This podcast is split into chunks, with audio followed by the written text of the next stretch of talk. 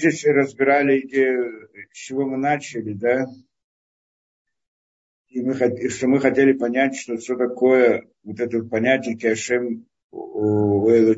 Мельвадой, что нет никого, кроме Всевышнего. Это мы хотели, это просто хотели понять. И там Невшахайм, э, он э, начал говорить о том, что э, да, что это нет ничего, даже колдовства. И вот колдовство это некоторое воздействие на мир духов, на, на мир наш в рамках духовных сил. Что-то такое, да? В рамках духовных сил и, и да, и вот это вот, да, правильно, неправильно воздействие вот как бы из духовности на материальную, то, что называют сегодня мистика или как-то магия, кто там еще что-то назовет и так далее, да?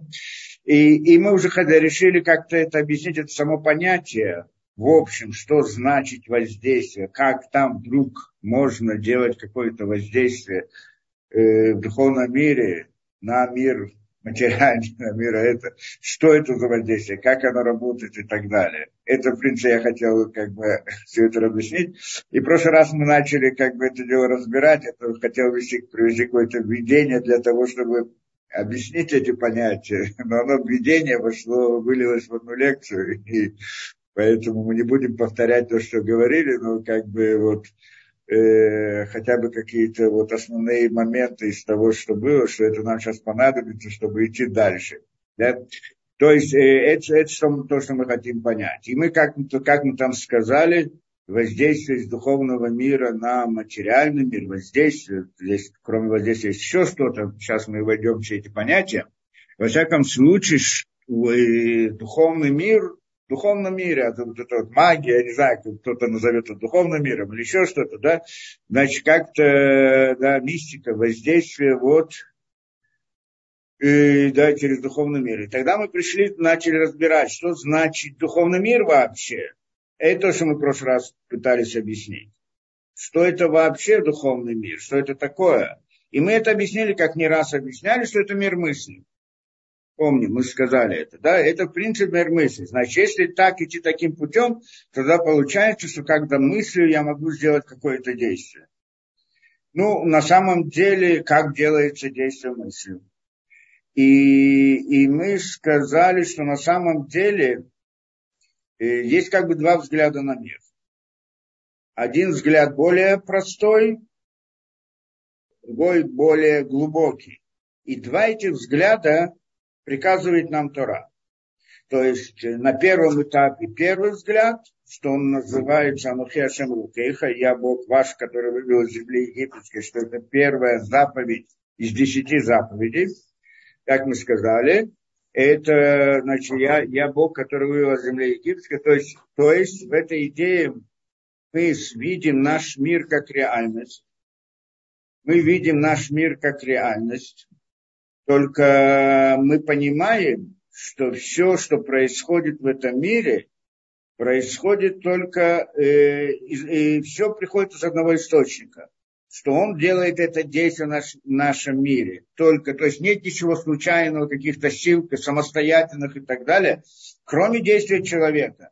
Что у человека есть свобода выбора, и тогда он может выбрать между добром и злом.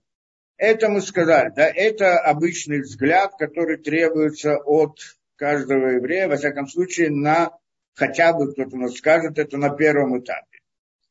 Но э, есть другой взгляд, это, мы, это долго мы это разбирали, что это понятие называется Ашем Элоким.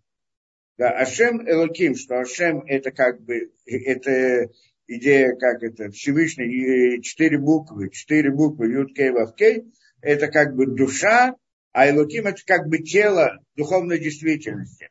То есть той самой мысли, высшей мысли, назовем это мыслью, на самом деле это неправильно называть мысль, потому что когда мы говорим о мысли, мы думаем о мысли человека но есть мысль, которая выше, выше мысли человека, чтобы не путать ее, мы называем ее светом.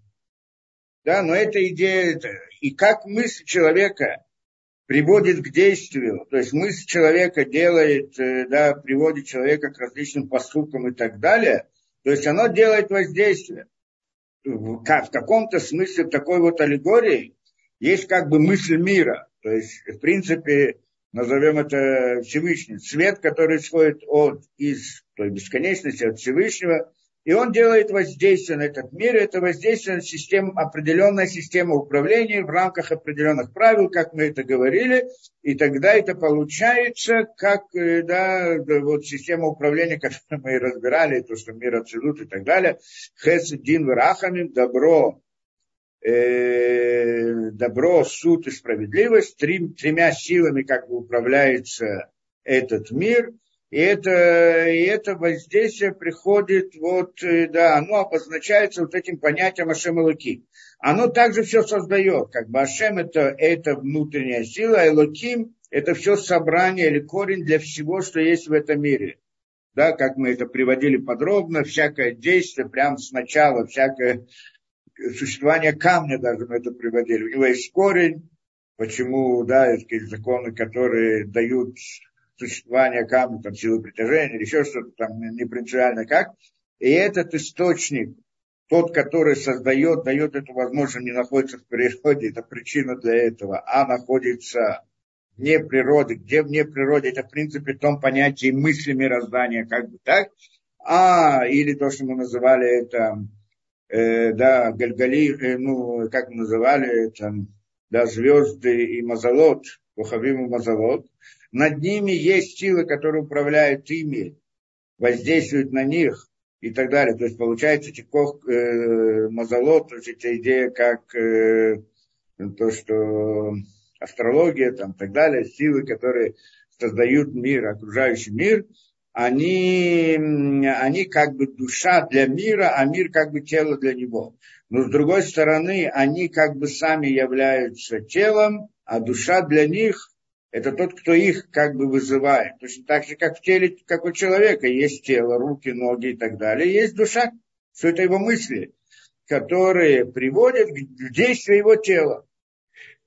И тогда, значит, только что там в этом, э, да, эти звезды, да, и мазолот, а душа для них, как бы, некоторая сила, которая приводит их к действию, мы назвали это ангелами. А сами ангелы в них, они тоже как бы тело, а в них есть душа, и та самая душа, та, которая приводит их, и так далее, это идет дальше, выше и выше, там, э, да, где эти, э, да, эти мазолот, они как бы относятся к миру Осия, если мы смотрим в этой системе. Ну, упрощенно все, конечно, эти ангелы относятся к миру Яцера, то, что над ним, это как бы мир Брия, творение, а то, что над ним, это мир абсолют, система управления. И так что мы приходим к Элоким. И так мы приходим к понятию Элоким, что Элоким это корень для, вот, для всего. То есть все, что про все многообразие реальности, которые есть в мире, корень этого вот это вот, а все они приходят то-то-то, там от, от, от да, какое-то действие, есть какая-то сила, которая относится к Мазалю, есть, над ней есть какая-то сила, что это ангел, над ним есть еще какая-то сила, над ним есть и так далее. Все это начинается с Элоким. И, то есть, как бы Элоким – это душа для всего мира. Для всего, что есть в, ми, ми, в мире, да, в мироздании. Но, него, но он сам по себе, Элокима, является телом по отношению а, а, к свету бесконечности, который приходит к нему, который обозначается Юткой и Вавкей. И поэтому так назвали Ашем и Лаким. Юткой Вавкей мы называем Ашем, ну так условно, чтобы не, не произносить его. А, и Элаким мы тоже не произносим правильно для того, чтобы не, не произносить именно просто так. Так это Ашем Луким, и вот оно значит то, которое управляет, это, это да, создает все и управляет, и толкает, и источник, в конце концов, приходит ми, ют, кевавке, через Луким и так далее. И это взгляд на мир. В этом взгляде на мир есть Элоким и есть Ашем. Элоким – это реальность, Ашем это, – это сила, которая вызывает. И, и Элоким представляет все, что есть мироздание. То есть все мироздание это как бы некоторая реальность, в которой есть какое-то управление от Всевышнего. И это, что нам сказано в первой заповеди, אנכי השם אלוקיך. Я Бог אנכי השם אלוקיך, там так написано השם אלוקיך. Я Господь Бог ваш, да, я значит השם, Бог ваш, то есть אלוקים, который вот является корнем для всего, и так далее. И так мы представляем, тогда служим Всевышнему в рамках этого понятия, что есть реальность, есть мир, вот тот, который был создан, и вот формируется таким образом, как мы объяснили. И мы, значит, выполняем свою какую-то роль, которую мы должны здесь выполнить в рамках этого взгляда на мир. Есть другой взгляд на мир. И он э, как бы более глубокий взгляд, более правильно назовем, но суть здесь не в правильности, да, а более глубокий взгляд на мир, что мы говорим «эйн от мильвадо», нет ничего кроме него, нет ничего кроме Всевышнего. Что на самом деле все это не есть реальность, а только видимая реальность, как мы скажем. Нам так кажется, как реальность, но ее как таковой нету. И тогда в рамках этого взгляда есть служение Всевышнему, оно на другом уровне, оно по-другому, э, да, немного по-другому, немного по-другому, много по-другому. Это мы не будем входить во все детали этого. Но это взгляд, который, в принципе, хочет нам Невшахайм дальше объяснить, к чему он приводит. Да?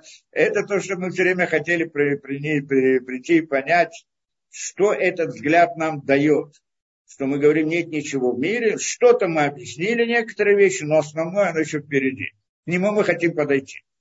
Во всяком случае, в рамках этого взгляда мы можем смотреть так, что, э, что нет ничего, кроме бесконечности. Это Юд Кей Кей, больше нет ничего. И, в принципе, и миров, и духовных, и так далее. Но мы не, да, но мы не входим именно в это. Да, то есть, э, можно посмотреть по-другому более ограниченной форме. Мы говорим, что мир, который мы видим перед собой, это тоже как бы в рамках этого взгляда. Мир, который мы видим перед собой, это мир нереальный. Он, или виртуальный, назовем так. Не есть реальность настоящая. И это мы приводили разные примеры тому, что мы сказали.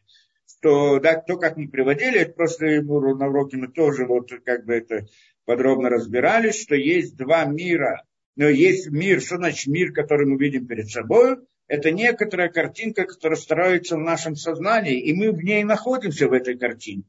Эта картинка создается нам каким-то образом. Мы сказали, там, да, кто, не, хочу сейчас входить снова в эти обещания, тогда этого не видим, что на самом деле то, что мы видим перед собой, то, что мир, который окружающий, мы с ним не сталкиваемся напрямую, а только через ощущения, глаза, уши и так далее. То есть это какие-то раздражители, как мы говорили, свет приходит, раздражает нервы в глазу, приходит какой-то сигнал в мозг, и там где-то в сознании у нас рисуется картинка окружающего мира. Мы обычно представляем, что мы находимся внутри этого мира, и вот так вот живем и существуем и так далее. Но, но в, в рамках этого взгляда мы понимаем, что на самом деле нет окружающего мира. А окружающий мир нам создается в рамках этой картинки. То есть э, тот, кто как это, создает мир и управляет миром, он создает картинку в нашем сознании окружающего мира. То есть все различия, все, что мы видим. Мы решили повернуться направо, меняется картинка, повернуться налево, меняется картинка. У нас создается ощущение, как будто бы это тот самый мир, в котором мы находимся. Для чего? Для того, чтобы Всевышний хотел нас поместить как бы в мир, вот этот вот мир, в котором мы находимся, как будто бы он есть реальность. Так он дает нам ощущение, для того, чтобы проверить, да, чтобы мы могли выполнить свою роль, как бы находясь в мире природы. В чем роль, мы это тоже объясняли, не будем сейчас в это входить. И это получается, и тогда получается так, что на самом деле, и, да, если мы хорошо подумаем, да, э, все, что мы видим, материальность, которую мы видим, мир материальный, который мы видим, он находится только в нашем сознании. Так мы видим картинку, которую мы видим. А на самом деле, то есть картинка внутри фантазии, внутри сознания человека. Что такое, где находится сознание? В мысли. Это у нас мысли. Мысли, есть много разных уровней мысли. Но где-то там она находится. Получается, что есть только мысли. А природа, мир природы, который есть, он тоже находится в мысли, в рамках этой картинки, в которой мы находимся. И да, как там сталкиваются люди друг с другом и так далее. Не будем сейчас ходить в это, но мы это объясняли как-то подробно, да, как это работает. Теперь, да, вот вся эта схема да, видения мира, как она работает точно, да, что много, может задать много разных вопросов, мы это просто приводили, я не буду в это входить.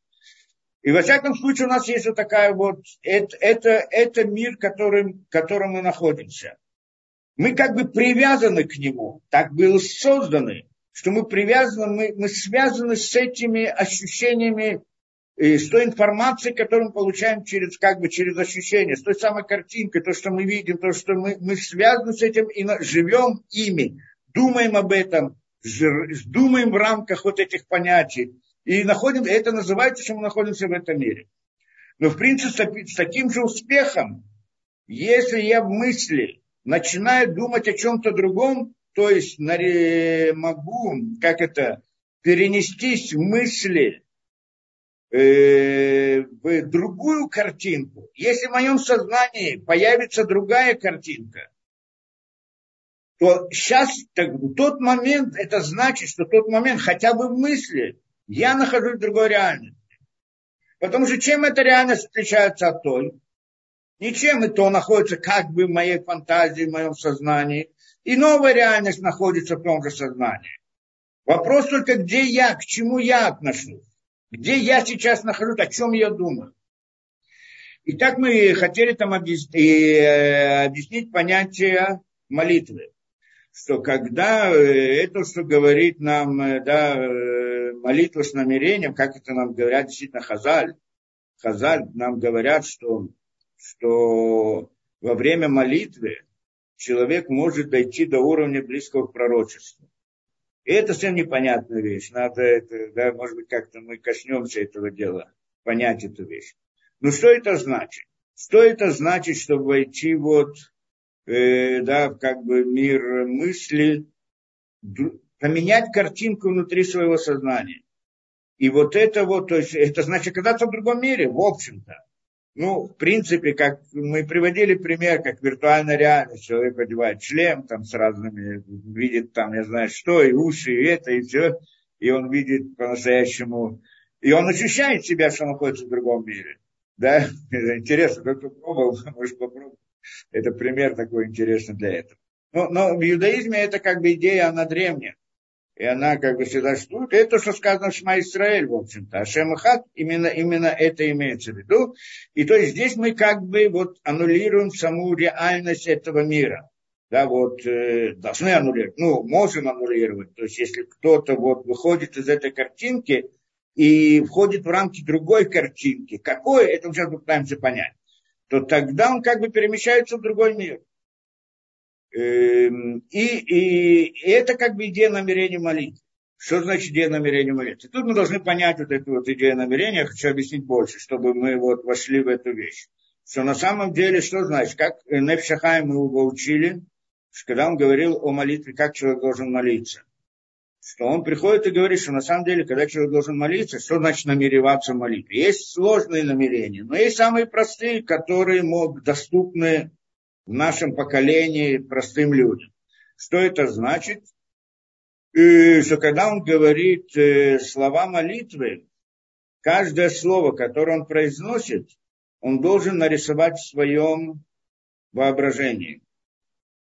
И потом следующее слово, еще следующее слово и так далее. Одна из вещей, причин, он говорит, одна из причин. В чем это, э, какой смысл в этом? Что тогда он, у него не появятся другие мысли. То есть он занят тем, чтобы нарисовать это в своем сознании, и тогда он занят этим словом. И тогда другие мысли к нему не приходят, потому что одна из проблем в молитве, что человеку приходят различные мысли этого мира, в котором он находится, разные заботы, дела и так далее. И это его как бы предохраняет. Это то, что он приводит одна из причин. Но на самом деле здесь есть глубокая идея что само по себе вот эта вот идея слова, да, э, слова, молитвы, они имеют, они как бы простые, выглядят очень простыми. Но их составили еврейские мудрецы. И еще во времена, как две с половиной тысячи лет назад, э, да, что это, э, тогда была еще эпоха пророков, пророки, были то последние пророки, Аншек так была, это большое собрание, которое было. Ну, в принципе, эта же молитва была и до этого, но там они как установили порядок и так далее. И, и, вот, э, и вот эти вот, каждое слово, оно не простое само по себе.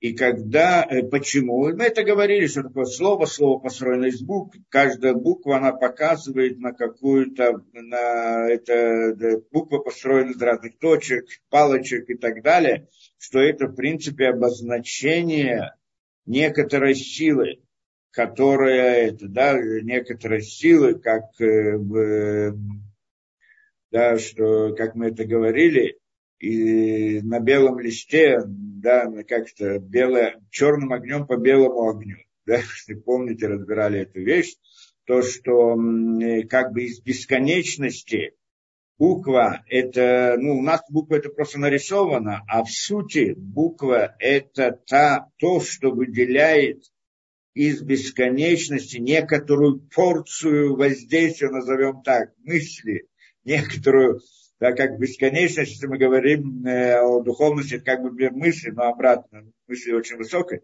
и, и там, и как бы из нее выделяем какую-то определенную мысль. Это как бы идея буква, да, что она выделяет какую-то какую-то реальность определенную, и это вот это некоторая сила. И вот сочетание букв, это дает нам вот некоторую вырезку, скажем, из бесконечности, тоже очень-очень условно это говорю, что не это, да.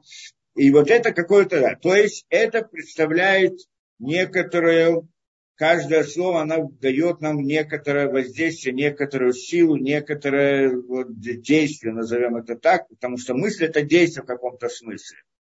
Да?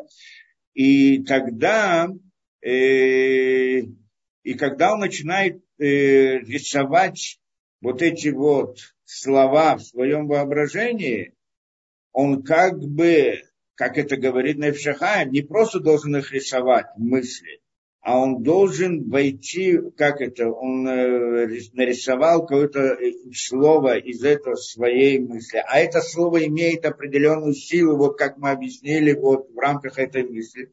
И он как бы представляет это слово для себя и как бы входит внутрь него, как бы наслаждается им. Это очень удивительное ощущение, непростое, да, но, но каждый раз, произнося какое-то слово, он как бы входит внутрь него, наслаждается живет внутри этого.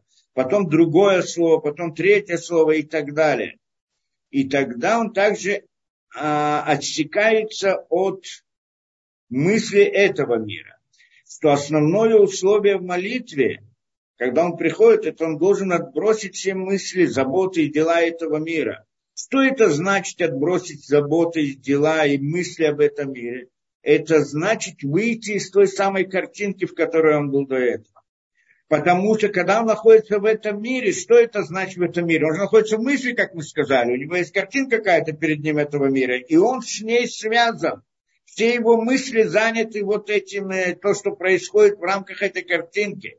И, и, и сказано, что во время молитвы человек должен хотя бы на время молитвы отключиться от этого, как бы забыть это, выйти из этой картинки, другими словами. Как будто бы ее нету. Он как бы что она где-то там есть, но меня в ней нету. Вышел из нее. И тогда, и, а, что, а что есть в его мысли? Что, в его, что он видит в своем воображении? Он видит слово молитвы. По-простому, пока мы говорим. Слово молитвы. И тогда он говорит, вот это наслаждаться этим словом. То есть он как бы мир, картинка, которая была в его сознании, что это наш мир, сейчас заменяется картинкой другой, что эти слова. Это как бы простой смысл в этого, что он ходит, и каждое слово он представляет, рисует перед собой и так далее. И это идея молитвы с намерением на самом, на самом простом уровне. Почему? Потому что его намерение, то есть это идея мысли, оно сейчас выходит из одной картинки и переходит в другую картинку, картинку слов. Что он на самом деле не знает, что стоит за этими словами. Потому что не знает всю глубину слов но он как бы уже находится в каком-то другом мире. Даже мы входим, э, да, когда тот человек, который молится с большими намерениями и изучает больше и так далее, то тогда он видит за каждой, да, тогда это то, что он учит, кто захочет, я не, не хочу это показывать, когда я вам показывал это, да, Сидур Рашаш, как там представляется, что в каждом слове там есть какой-то намек на какую-то реальность. Либо начальные буквы слов, либо конечные буквы слов, либо гематрия его, либо еще что-то.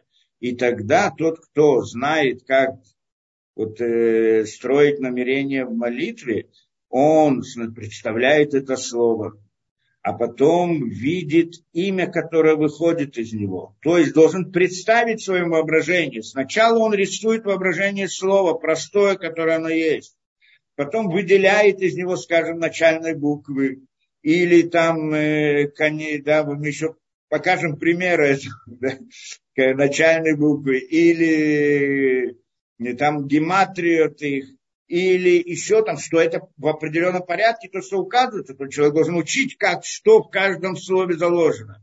И он там тогда начинает видеть различные имена, сочетания букв одного слова, другого слова, первый, последний и так далее.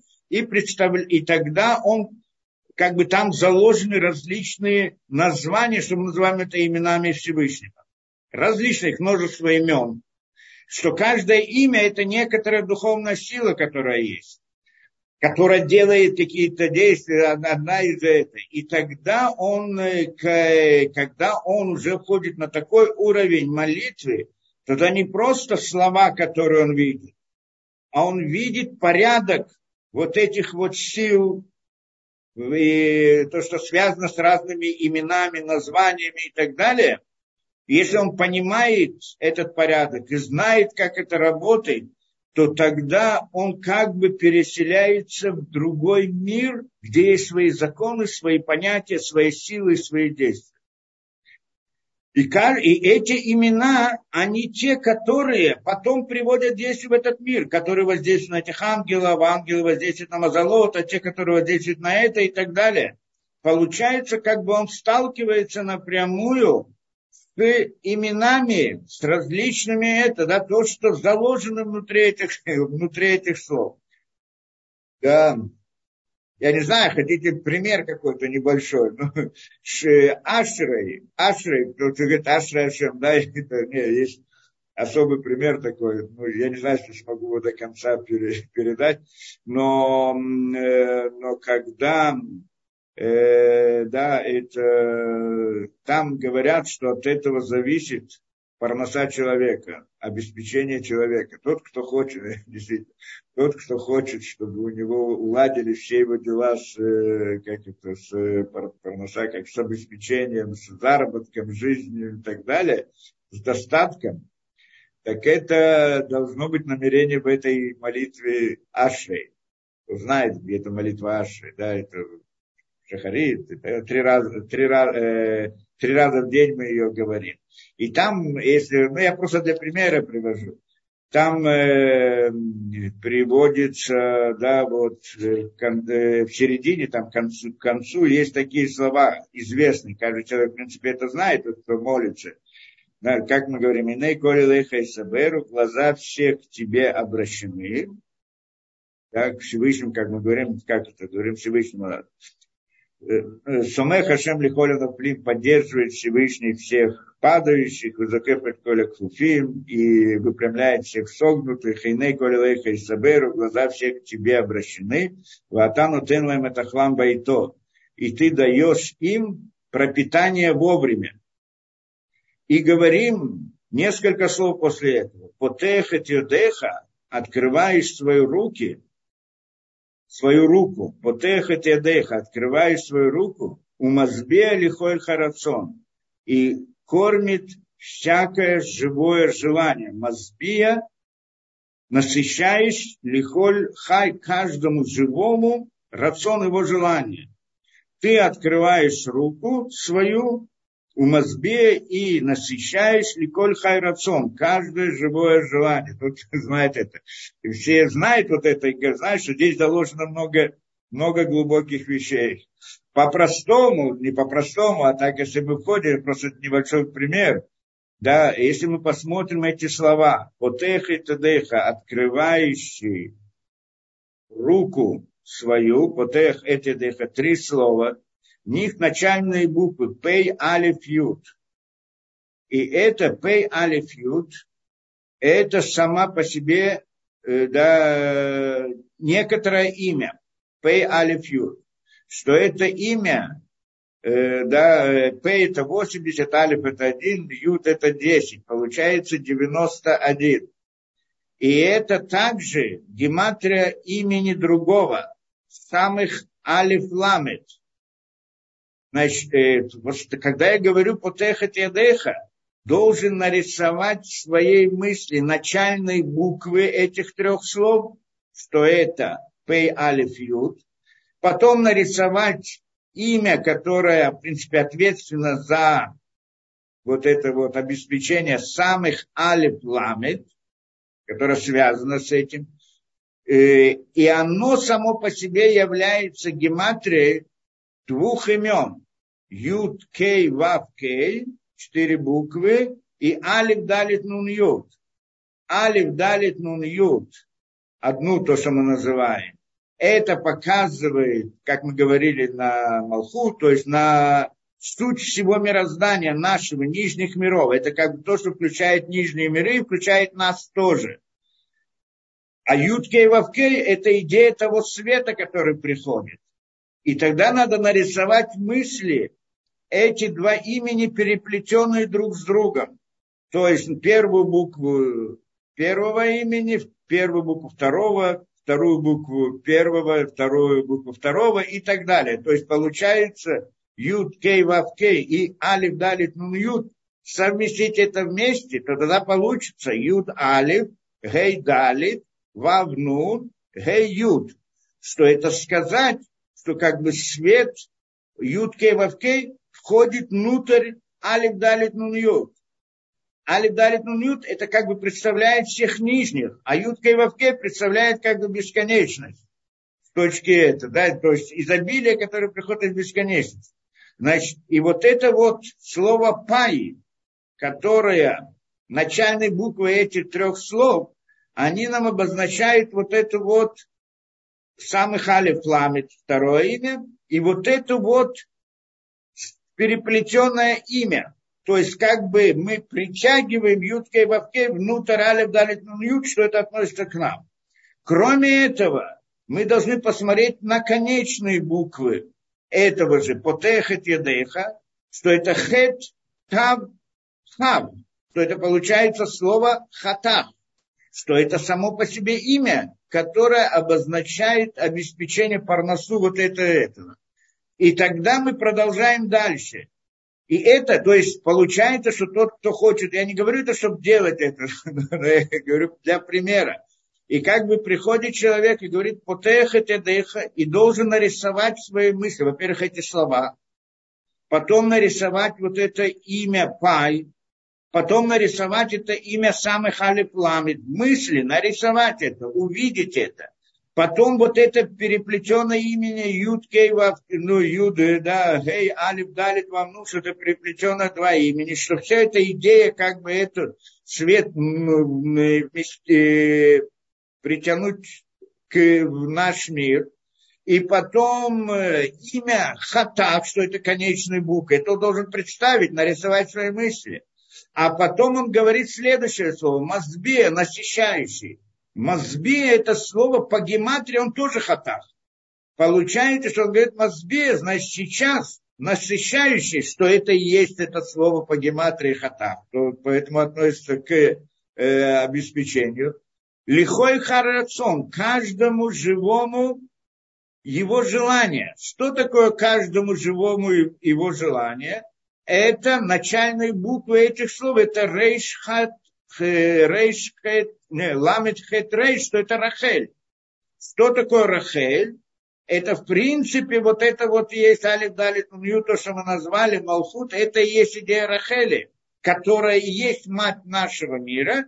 И это значит, кормлящий вот эту Рахель, и тогда надо представить другие имена, ну, они немного сложные, не хочу их все здесь объяснять, которыми мы сейчас посредством них притягиваем вот этот вот, да, э, вот это вот как бы изобилие и от, а, отменяем те силы, которые не дают парносе прийти. Эти силы тоже обозначаются разными буквами, да, Мансипах, пять раз в день и так далее. То есть, и все это надо нарисовать мысли. Когда человек это делает, да, и, и, и там он э, как бы должен попросить Всевышнего, вы мысли не, не, не произносят, здесь ничего не произносят, здесь произносят только вот эти вот четыре слова, да, или сколько, потехать адайха, три слова, и мозбели коль рацион, четыре слова, семь этих слов только произносят. Вся остальная работа в мысли, одно за другим, другая это так далее, и тогда как бы в мысли он притягивает то, что вот к нижним мирам, ко всему миру. Это он должен, должен помолиться, чтобы притянуть ко всему народу, еврейскому народу, все это изобилие, и включить корни своей души туда тоже, потому что он тоже там находится. И тогда это как бы то, что он должен сделать. Когда он это делает, если, если он делает это правильно, у него не будет проблем с обеспечением, да, с парношой. Ну, это разрешает проблемы. Проверенный вариант. Не, не буду говорить, кем проверенный. Но в принципе, это одна из вещей. Да? Пример. Теперь, когда человек входит вот в эти вещи и начинает это, тогда он не просто сталкивается со словами, а там целый мир различных, как это, понятий, сил, э, да, э, да, да, э, да, да, то, еще ответил на этот вопрос. Да, то есть надо представить это в мысли и получить. И вот это есть намерение. Что значит молиться с намерением? Это значит начать в мысли видеть, представлять, рисовать одно за другим. Нефшахайм говорит по-простому, нарисовать слова, которые это. Но когда тот, кто делает это на более высоком уровне, тогда он касается разных вот этих вот, э, да, в его, в его воображении, в его сознании последовательность различных имен, что это обозначение определенных сил и так далее, и так далее. Приходит кто-то скажет, подожди, все это только фантазии. Кто сказал, что что-то здесь есть? Наш мир, он тоже фантазия. Если кто-то предположит, как вдруг что-то это делает действие, как что-то может сделать действие или привести к какому действию, мы же должны объяснить, что такое действие, потому что на самом деле не так просто. Но когда, если мы вернемся к нашему миру, и я вижу картинку нашего мира, если я так понимаю мир, это как второй взгляд на мир, что наш мир это только картинка, которая есть в моем сознании. И в этой картинке я вижу свою руку, свою ногу, какое-то дерево или еще что-то, правильно? И я захотел знаете, поднять, поломать ветку этого дерева. Что значит захотел? Я это делаю, я это решил. Кто решил? Кто решил? Кто сорвал ветку? Мое намерение, мое желание ее сорвать. Теперь, если я понимаю, что в этом в этой картинке мира, которая предо мною, она как бы виртуальна, ее нет, есть только картинка. Но мое намерение приводит к тому, что моя рука двигается и так далее. Почему? Как двигается рука? Я хочу это сделать. Я желаю это делать. Вот эта вот идея намерения моего, стремления это сделать, она приводит к движению руки. Кто-то спросит, а как вдруг мысль, мое намерение приводит к тому, что рука начинает двигаться? Можно объяснить, могу объяснить, я объяснял эти вещи, как точно этот механизм работает. Но не будем сейчас в это входить. Но мы знаем, что так оно работает.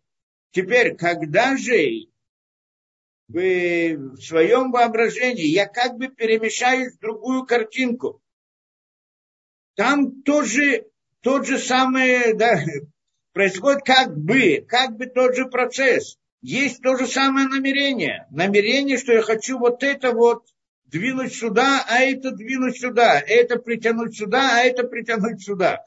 И, и точно так же, как в нашем мире это работает, точно так же там это работает. Почему работает, как работает, сейчас не будем в этом ходить, но хотя бы немножко вот это. Да, я просто хотел представить, э, что значит молиться с намерением. Людям не всегда все не всегда понятно.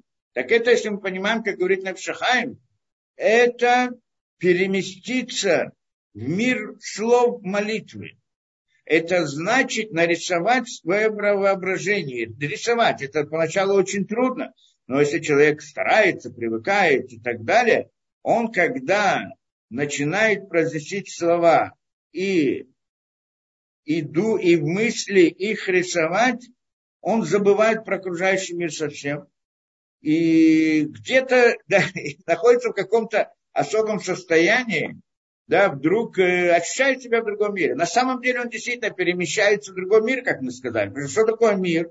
Это мир, то, та картинка, которая находится в его воображении.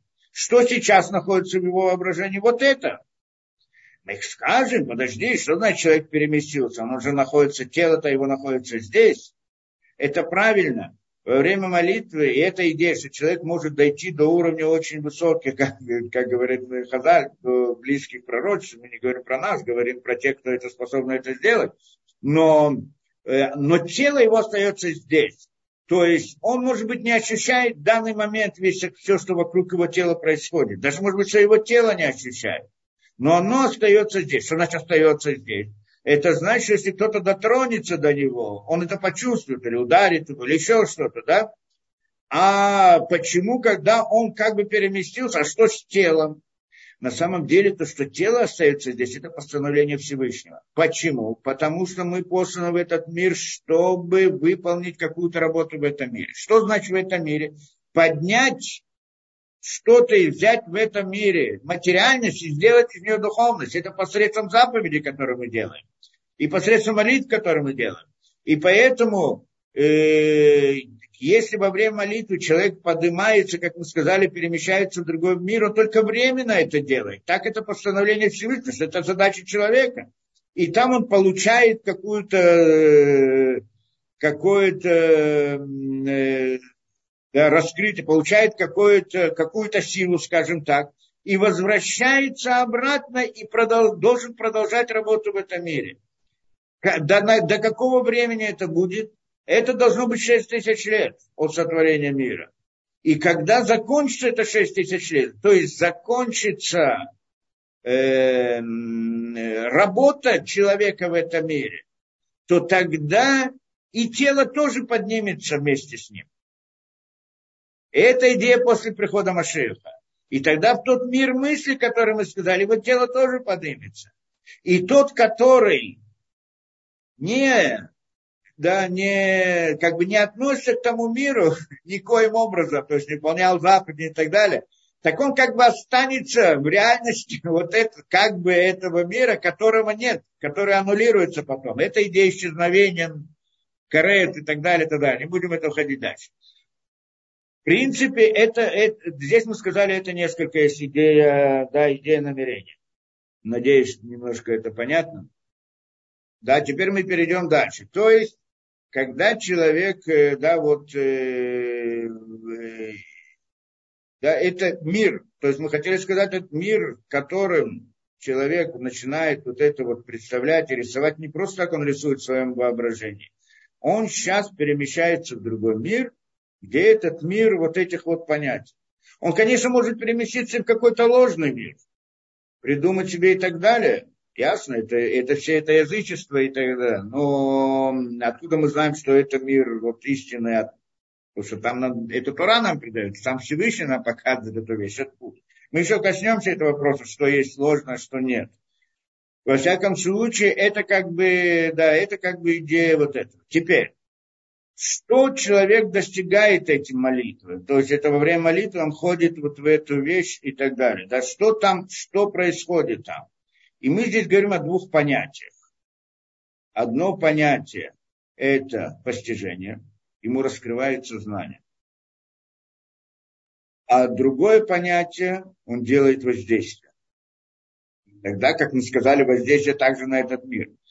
Характер этого воздействия – это не совсем то, как как в нашем мире, здесь, как мы объяснили. Потому что когда я двигаю руку, хочу двинуть рукой, это мое намерение, и она двигается как бы той картинки этого мира. Я как бы приказываю своей руке. А там это действие. А там как бы нет понятия приказа. Есть понятие просьбы. Это другое, по-другому действие работает. Но оно тоже как-то работает, тоже надо понять. И, и мы, да, и вот мы хотим вначале попытаемся понять первое, да, идею, идею осознания. То есть, э, что человек получает какое-то новое, может получить какое-то новое осознание. То есть, если он поднимается в какой-то тот мир, ему раскрываются различные знания, различные постижения, то, что, то, что мы говорим. Я вам приведу то, что вот из Гаона пишет. Мы привели э, Вилинский Гаон. Вилинский Гаон там приводит. Насчет чего? Насчет одного из имен. Я привел, показал пример некоторых имен. На самом деле есть много разных и так далее, и так далее. Да, не будем в это входить, я не привел, чтобы вот что-то это делать, а это как это представляет. То есть, когда человек начинает ходить и представлять различные, да, вот, ну, то есть в молитве смотреть на слова не как просто слова, а как код, который раскрывает нам вот это вот э, законы того мира, мысли, в котором мы как бы оказываемся там, то тогда, э, да, тогда он входит в новый мир просто, да, это что-то удивительное. Но э, одно из них приводит Гаон. Белинский Гаон приводит как пример, это здесь одно из них вот здесь, он рассказывает нам про имя 42 букв. Есть такое имя 42 букв, Мембет называется. На самом деле не так просто, не всегда это буквы, да, ну 42, 42, это то, что приводится, Мембет. И оно на самом, да, а на самом деле у нас это в молитве есть. Тот, кто знает Анна Бакох, Хашем, да, то, что мы говорим, есть Анна Бакох, да, Анна Бакох, Анна Бакох, то, что есть, и там э, семь предложений, в Сидуре каждый может увидеть.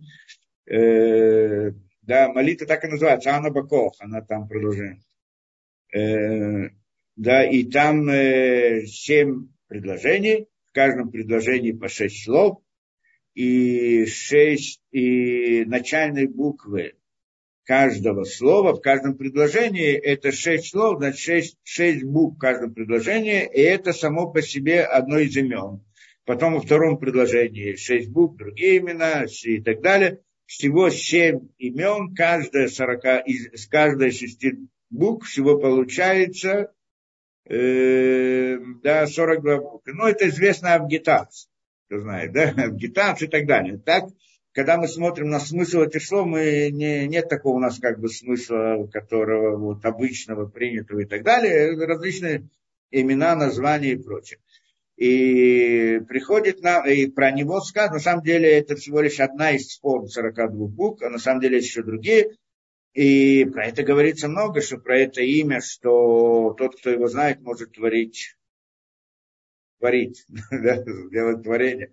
Тот, кто знает. Не, ну, знать-то мы тоже это знаем, но имеется в виду знать э, суть его, да, как это. И, и там приводит Гаон, например, насчет этого имени так он приводит, Шем Мембет Йоцеми Апасук, откуда оно приходит, где оно получается, Шем Мембет, вот это вот имя из 42 букв, оно выходит из первого посука книги Берешит. Берешит бала, бара Луким это Шамаем Батаарец, Ваарец Айта Тов Бабоу, Боу, в слове Боу, если посчитаете там, это ровно 42 буквы. И в них, из них это выходит. Каким образом оно выходит? Различными путями. Есть различные пути, как вас, кто знает, еще то есть много разных способов это. Не будем, я не буду объяснять всю эту схему, она довольно сложная, надо долго это разбирать, да, как, как это работает, но в принципе вот это имя, оно выходит вот из этих 42 букв различными путями, как как там, да, ну, формы кодирования, назовем это так, по-простому, хотя не совсем точно. И это приводит, как, как именно то, что он там получается, какими, какими путями приводится книга. Есть такая книга Сепера Пардес Рамака, так там он приводит это подробно и так далее. Но нам не это то, что мы хотели привести. И это, это и он, здесь он говорит про то, это самое имя, которое мы сказали агитация. И вот, говорит, и у нас это записано в этой молитве, Анна Баков, начальных буквах каждого. И говорит он так, вы на яду, и вот известно, Кишем зе моиль миод линяна лиату лямот. Что это имя очень э, помогает приводит к поднятию, то есть способствует идее поднятия миров. Что значит поднятие миров? Это, в принципе, задача человека в этом мире. Не будем сейчас объяснять, что значит поднимать миры и так далее. Да? Но это как бы одна из вещей. Были няны худим. Это во время молитвы. Потому что идея молитвы – это поднятие миров. Когда человек молится, значит, вся эта идея намерений и так далее – это для того, чтобы поднять миры. Зачем их надо поднимать? Миры в смысле миры мысли. Для чего их поднимать? Для того, чтобы получить какую-то порцию света сверху и спуститься с ней и использовать ее для дальнейшего служения Всевышнему. Это идея. А потом обратно, подняться обратно. Это идея молитвы. Каждый, каждый день он как бы новую порцию света приводит, притягивает в этот мир своей молитвой. Он как бы в мысли поднимается – берет какую-то порцию света, назовем так, спускается вниз. Как он берет, он поднимает вверх свои действия, которые он делал в этот день, заповеди, это, да, это идея. И как бы говорит, вот это я сделал, теперь мне нужно еще инструменты, свет, силы, жизнь для того, чтобы продолжить работу. И тогда он как бы получает оттуда вот эту, эта идея притяжения того самого света сверху вниз и так далее – и это то, что, как бы, то, что мы упоминали, там, парноса и так далее, обеспечение, пропитание. Зачем человеку нужно пропитание? Чтобы служить Всевышнему. Так это, поэтому там эта идея притянуть сверху э, от одного имени к другому имени, таким путем и так далее, и так далее. Это как бы идея. И эта идея поднятия миром молитвы, это понятно, как бы, ну, понятно тому, кто, кому понятно, что это значит. А также говорит Ильяна и Худим. И Худим уже тоже здесь немножко приводили эту идею, что есть некоторое другое понятие, которое как бы выше молитвы. Есть молитва, что она определенное действие, вот, которое мы должны делать каждый день, что это связано с действием в духовных мирах. Э, да, а есть кроме этого, вне рамок молитвы, как бы, что во время молитвы мы говорим, что мы как бы перемещаемся в другой мир, или должны переместиться в какой-то более духовный мир, мир мысли более высокого порядка, а есть как бы понятие ихудим, что это само по себе действие, без, не в рамках молитвы. И вот во время этих ихудим, что кибашаша адам мидбадет басихло, он объясняет, что в момент, что человек Мидбудет Бачехло уединяется в своем разуме, в своей мысли. Да, это, это он называет то, что мы вот хотели объяснить, так он говорит, уединяется в своей мысли. Что значит, как бы отходит от всего этого мира и погружается в мир мысли. Это идея. Выходим. Только там, не как у нас молитва вот это, да, а там есть не, всякая некоторая система скажем, имен, ну, по-простому я скажу, имен, которые человек должен мысли над ними работать, как бы входить внутрь них, мыслить, и так далее. Ну, это работа такая, кто-то назовет медитацией или еще чем-то, но это нельзя даже сравнивать, да, потому что это как бы уровень совершенно другого порядка. И, но это работа в мысли, то есть э, в разных медитациях это задача перестать мыслить, а мысли мешают, а здесь наоборот, это, это работа, работа мысли, мысли, как бы тогда он выходит из одного, из мира этого и оказывается в другом мире. Это идея худим, а уединиться в своем разуме, так это приводит от Гаона. Леовина и худим, значит что? Он объединя, уединяется в своем чтобы постигнуть эти худим, у Медаме Бадаато и представляет в своем сознании Каилю Яцами Абира Гашмезе, что как будто бы он вышел из воздуха телесного, то есть из, из телесного пространства. Это он должен представить, что он из него выходит. Вынихнас Баавир Бакох, и тогда он входит и входит другое пространство, пространство Ганедена, другой мир совсем. И тогда посредством особого качества вот этих вот имен, то есть этого имени Юдбет, э, Мембет, он как бы витает там, летает там, в том самом мире другом, Бавир Ганеден, вот в пространстве Ганедена, Выроэ Бейней Рухо, и он видит глазами духа своего, потому что нашими глаза, которые видят, это не те глаза, которые у нас физически, потому что они ничего не видят, они только проводят эти э, раздражения дальше. А видит это тот, кто смотрит внутрь воображения. Картинка-то у нас воображение. И вот тот, кто смотрит в это, видит эту картинку, это глаза настоящие. Те, которые видят. И это глаза, в общем-то, да, духовные. Это его духа. И это его роха. Маши Царих, и он тогда видит глазами своего духа то, что он должен видеть. То есть он что-то начинает видеть. У Масик Шамасагот Нефлаот и постигает там удивительное постижение. Да. Это уже приводит, не будем там дальше разбирать его эти.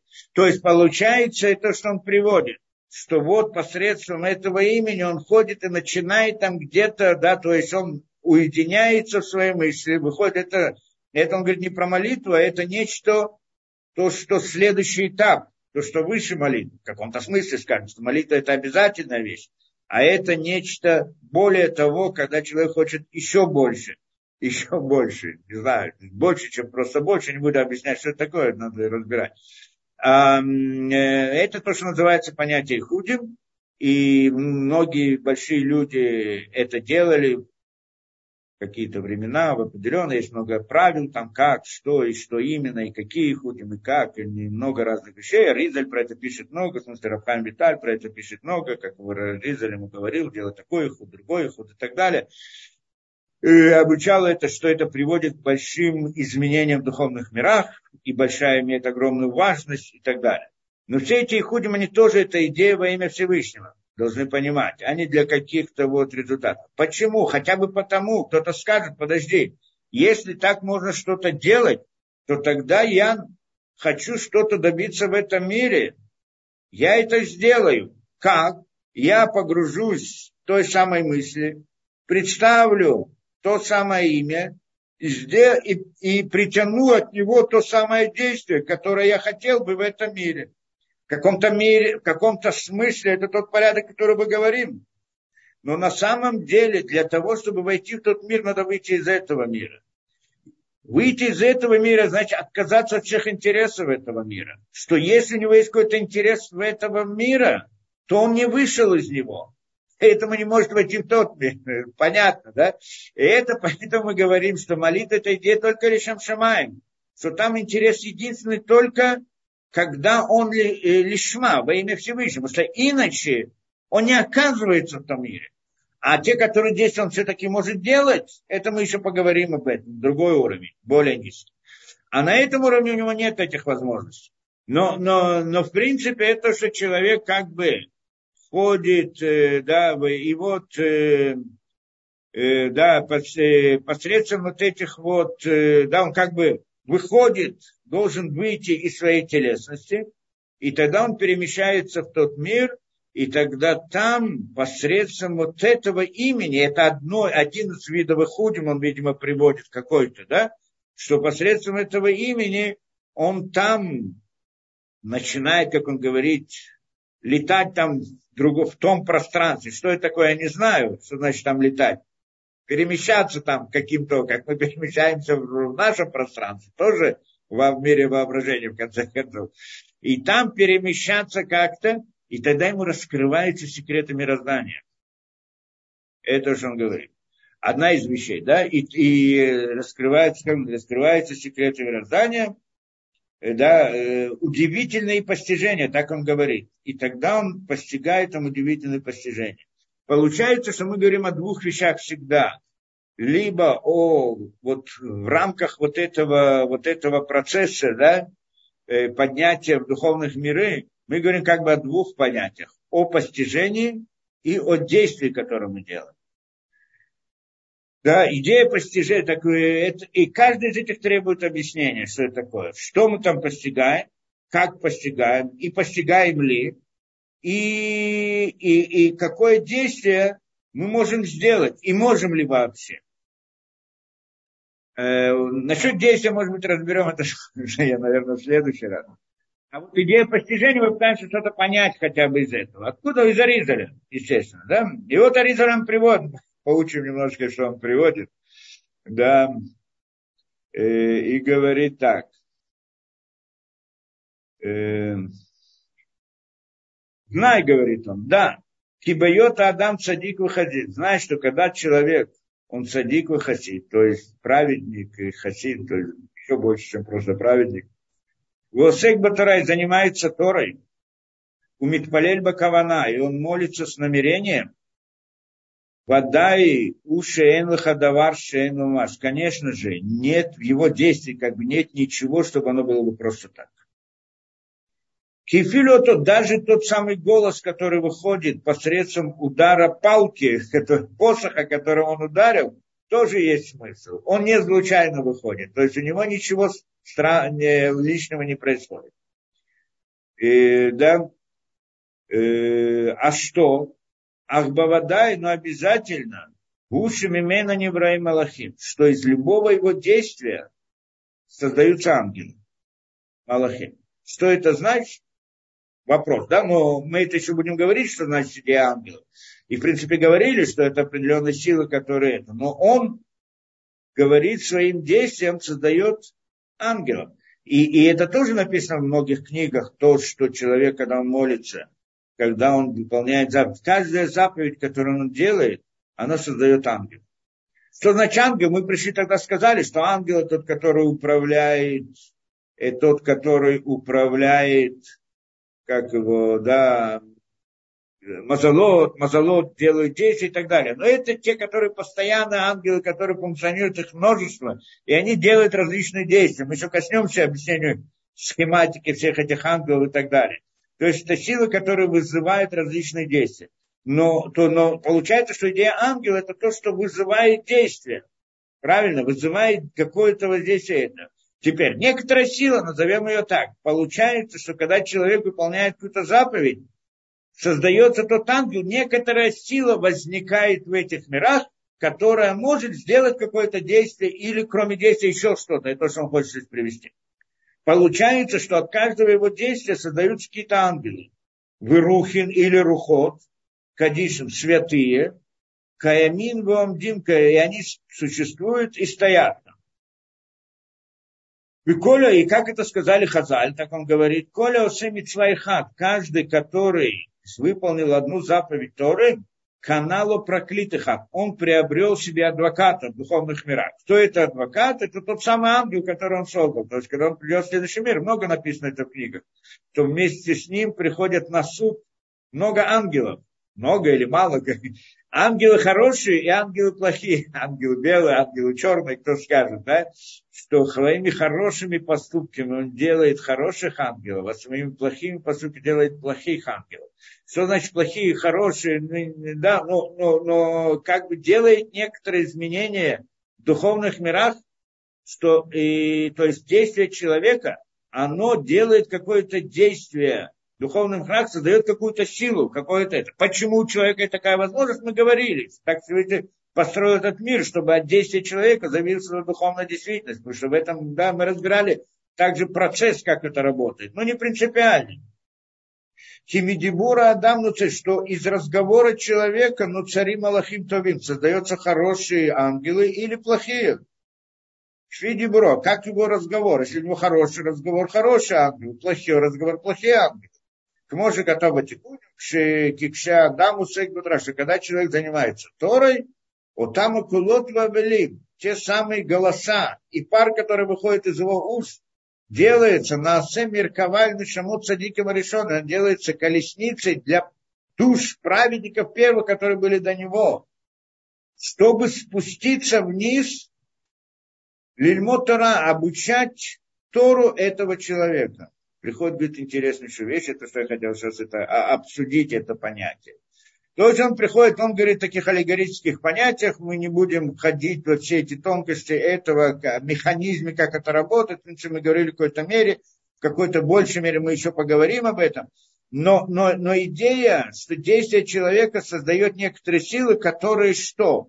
Что делает это? И говорит, они вот создают этих ангелов, хороших или плохих, но те, которые хорошие, что они делают? Они являются колесницей для душ, для нишамот праведников первых. Что это значит? И вот для, э, которые потом приходят к нему, приходят к нему и обучают его Торы. То есть приходят к нему души праведников, которые обучают Тору. Но они не могут прийти просто так. Им нужна колесница, ну, в аллегорическом понятии. Значит, колесница. Поступки человека. Когда человек делает хорошие поступки, это является колесницей для этих душ праведных, которые спускаются к нему и обучают его Тору. Что значит обучают его Тору?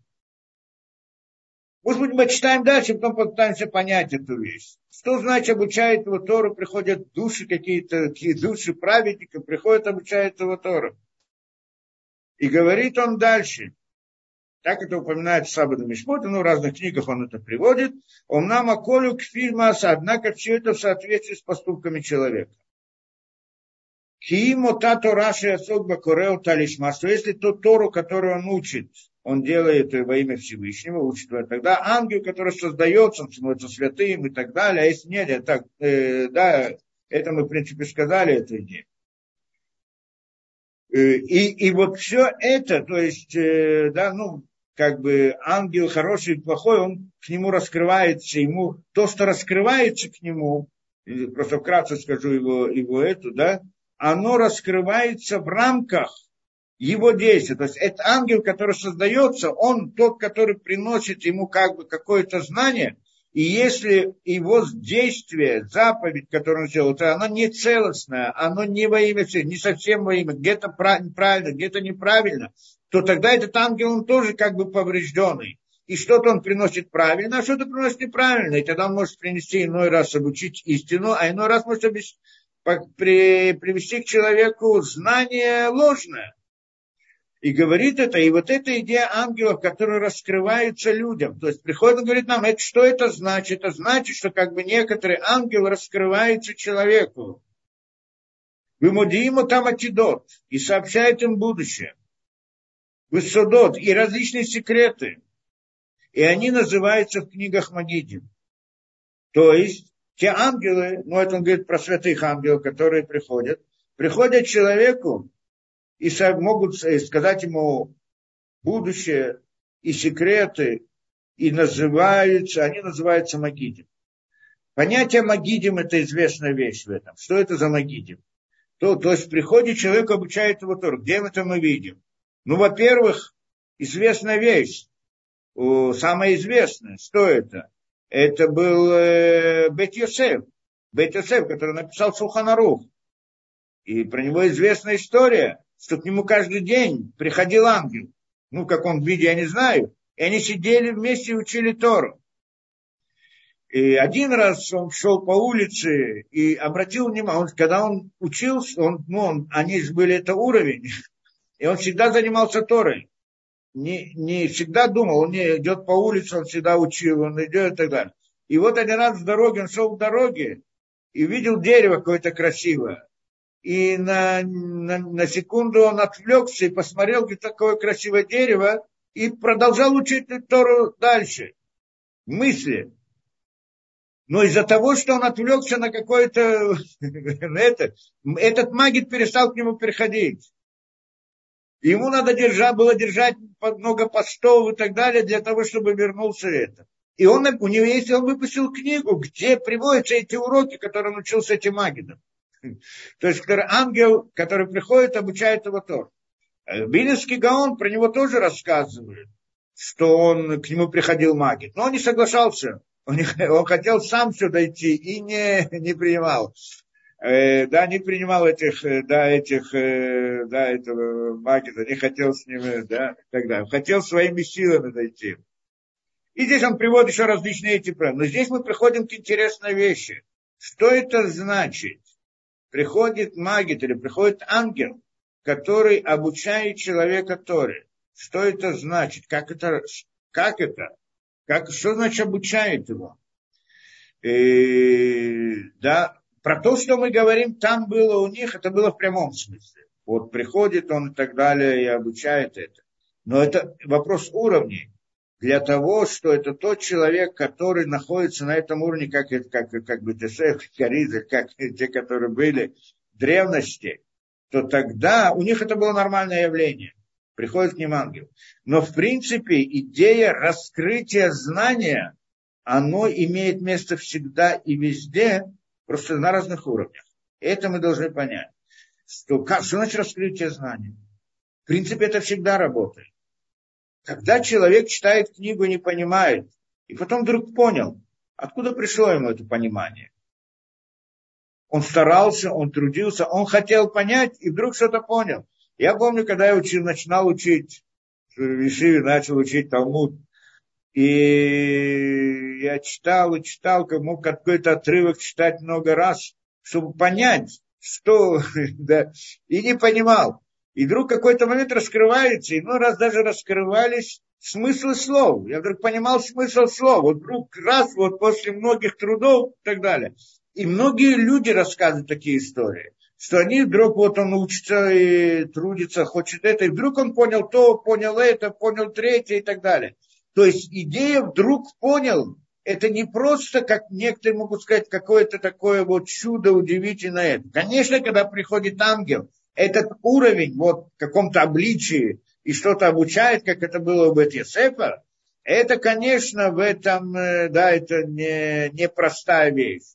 Но, но сама идея, что у человека получается, э, что человек раскрывает, человеку раскрывается какое-то знание, скажем, маленькое, какое-то на его уровне, это имеет тот же, ту же природу. Это, и это имеет место всегда. Здесь мы входим в очень интересную тему, что на самом деле раскрывается человек, живет в жизни, и он, как у человека есть жизненный опыт, простая вещь, жизненный опыт человек, он был молодым, прожил жизненный опыт, видел это, и он, что из жизненного опыта, что это? Он вдруг понял много разных вещей, которые раньше не понимал. Может быть, другой человек, который прожил эту жизнь, и были с ним те же события, но ему не дало никакого жизненного опыта. Почему так? Что получается здесь? Как вдруг произошли различные события вокруг, человек что-то из этого выучил, вдруг что-то понял. То есть в какой-то момент у человека раскрывает, он до сих пор не понимал, не понимал, вдруг он сейчас понимает. Вот эта идея появления нового понимания событий, смысл каких-то вещей, книг каких-то, знания какого-то, это постоянная вещь.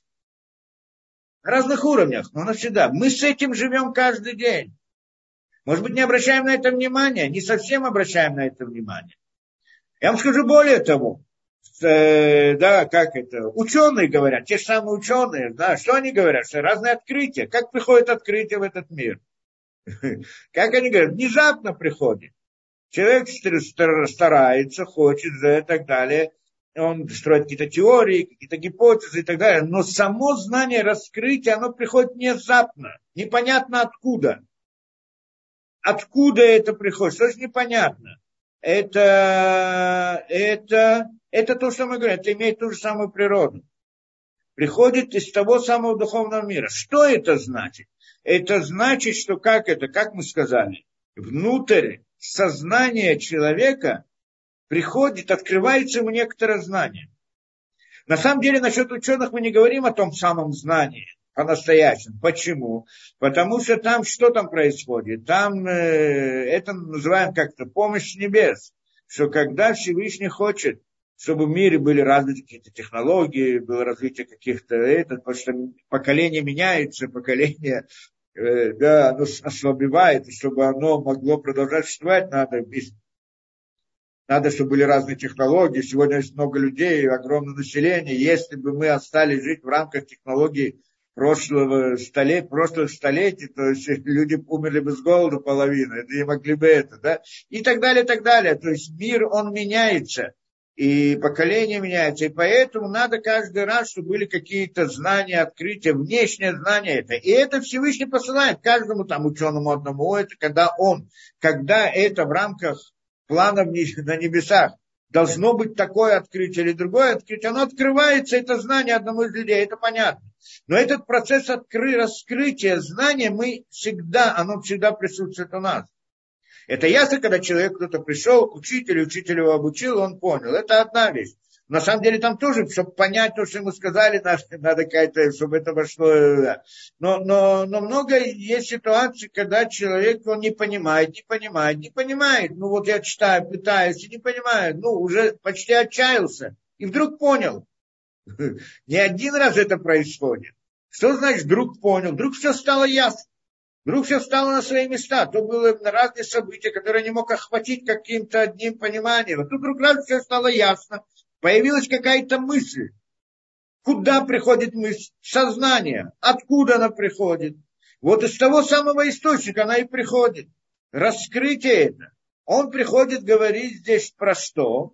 Говорит про, э, да, что вот тем, на тех уровнях, это мы говорим о простом уровне, а на тех уровнях он может прийти в виде ангела, может прийти в сознание, как он говорит, когда он делает их худим, и он ходит тот самый мир, который мы сказали, мир мысли, ему раскрываются различные секреты.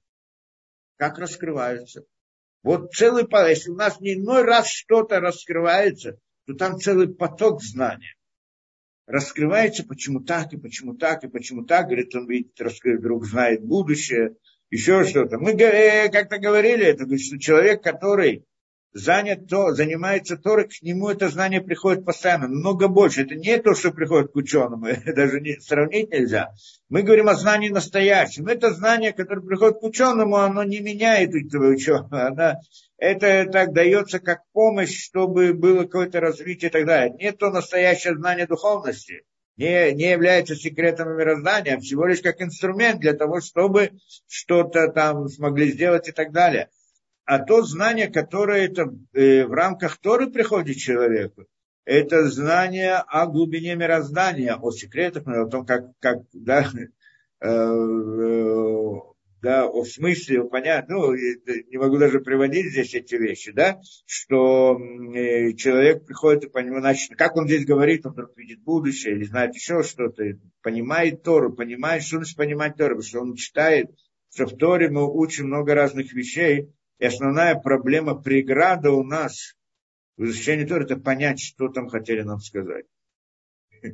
И вдруг это раскрывается, а потом может раскрыться больше, раскрыться больше, но раз человек доходит до того, что поток раскрытия настолько велик, что он даже не успевает, да, поэтому мы говорим из примера в жизни. То же самое Белинский Гаон.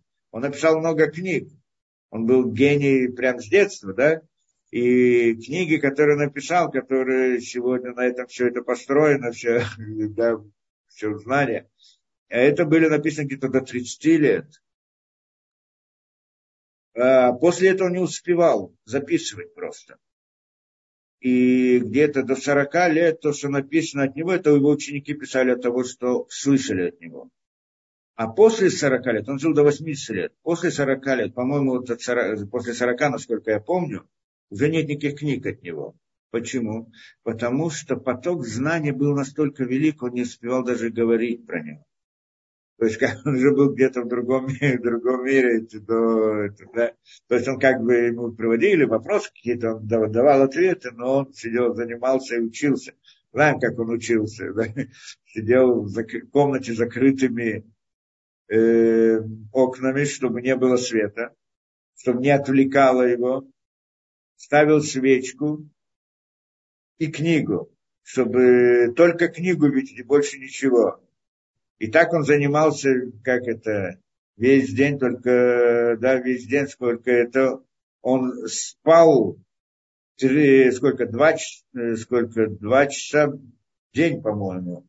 Три раза, э, по-моему, насколько это, да, э, три раза по полчаса ночью и один раз полчаса после обеда. Что-то такое, насколько я уже не помню, как это, да.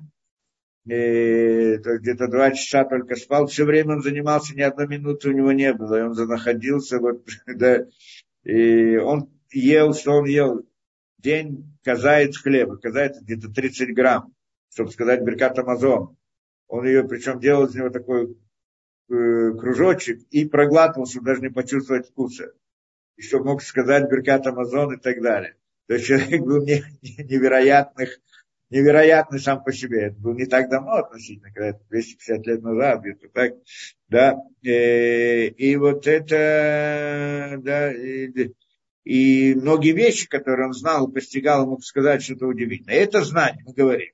Другой пример приведу, вот мы в наши времена, я помню, то, что сейчас э, был э, это, Рабхайм Каневский, то, что умер, да, было не, не так давно.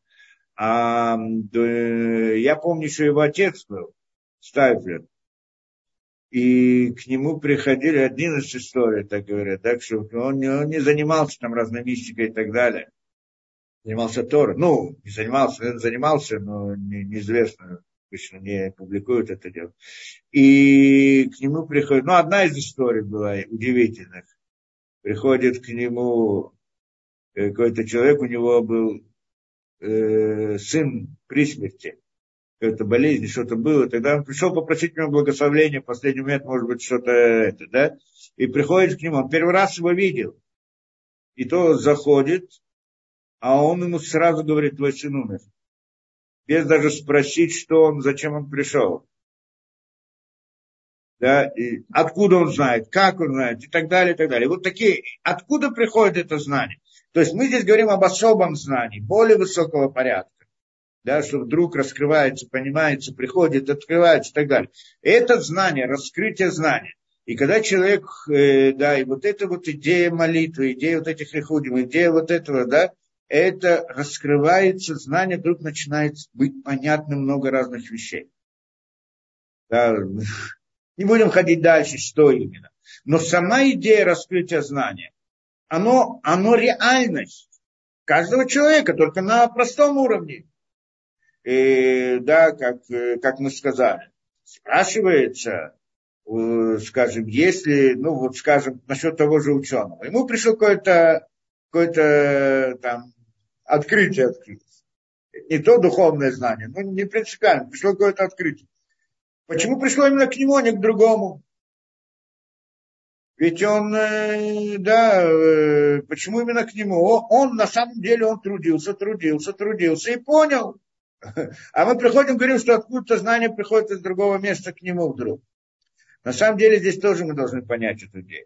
А это знание приходит именно тому, кто трудится, тому, кто хочет его получить, а не тому, кто не хочет. Тому, кто не хочет, он живет в своем мире, он не получает этого знания. Да, ему не приходит раскрытие. Поэтому многие люди, большинство людей, когда им рассказывают эти вещи, они не понимают, о чем разговор. Какое раскрытие, ничего не раскрывается.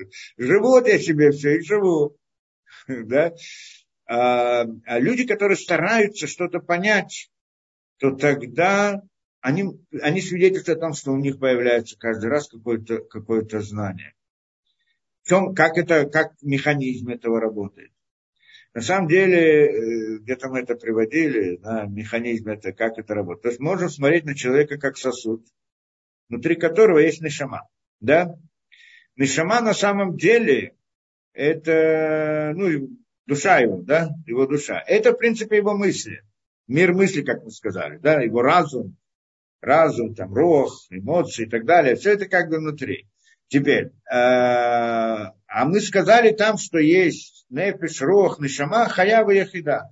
То есть в этом мысли человека, то есть этот, э, да, вот это вот его содержание, оно, оно есть более высокое и более низкое. То, что входит в человека, наиболее низкое, а то, что высокое, оно не может войти в него.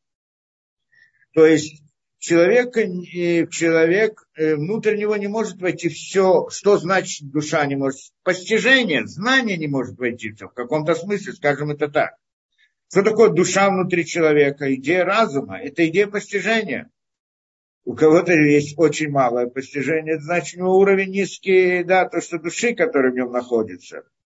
Потому что душа, она входит и выходит, ну, то э, идея разума, тот, э, а нефиш и рох, он находится как бы всегда в человеке, обычно. Ну. А нишама, что это идея разума, оно либо входит, ну, либо выходит из него. Понятно, что когда человек занят какими-то увеселительными делами, нет там у него разума. Да? Но раз у человека нет разума, мы это хорошо знаем. И но раз к нему приходит разум, вдруг он говорит, ой, вдруг, а почему, а как вдруг это? Да так и надо так. Зависит от, от, от самого человека в этом смысле. Но есть еще более высокое, чем разум. И вот это не может войти внутрь. Почему? Потому что человек это как сосуд, он внутрь не воспринимает, не может принять эту вещь. Да, мы там в аллегории сосуд. А, приходим и говорим с другой стороны, а что же тогда происходит? Вот это, вот это вот более высокая часть души, она, цель ее как бы войти внутрь человека, чтобы человеку дать постижение, чтобы он больше понял, чтобы он поднялся больше в духовности. Это как бы это. Только человек должен как бы, чтобы у него был сосуд, чтобы это принять. А, но обычно у него нету. И тогда это постижение приходит к нему снаружи. Как снаружи? Это, что называется ормакив, окружающий свет. То есть, как бы самая нижняя часть его души входит внутрь, а вот высокая, более высокая часть его души, она приходит к нему снаружи. Что значит снаружи? В виде различных событий вокруг человека. В виде различных событий. Происходят такие события, другие события и так далее. Что эти события делают?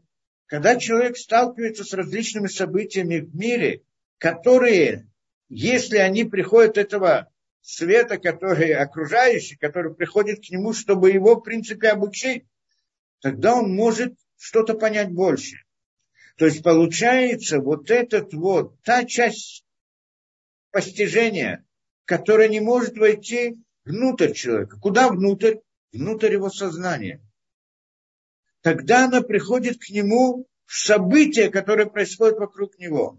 И поэтому говорим, это не случайно все, что происходит вокруг человека. Зачем они приходят? Чтобы снаружи повлиять на человека, чтобы человек что-то понял больше. Да, воздействует на него. Это мы же назвали, как назвали это? Ну, по-простому назвали опытом. Да? Кто-то скажет опыт. В конце концов, вокруг человека есть различные события, которые происходят, из которых он становится более умным, более понимает больше, понимает жизнь, понимает еще что-то. И, ну, и здесь тоже есть разные уровни. У простого человека это по-простому, как мы сказали, да, у того, кто более глубок в своем постижении, так это более глубоко. Но в принципе это принцип, тот же принцип, приходит снаружи. То есть, что мы хотим сказать? Мы как бы хотим сказать, что человек, э, да, у него, он как сосуд.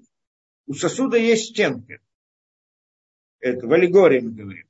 Значит, душа его или свет его, нижняя часть этого света, его души, оно внутри сосуда, а более высокая часть души приходит снаружи сосуда. Теперь, а есть стенка. Стенка разделяет, ну, в аллегории, в принципе, это мы даже можем понять это из аллегории, понять саму суть.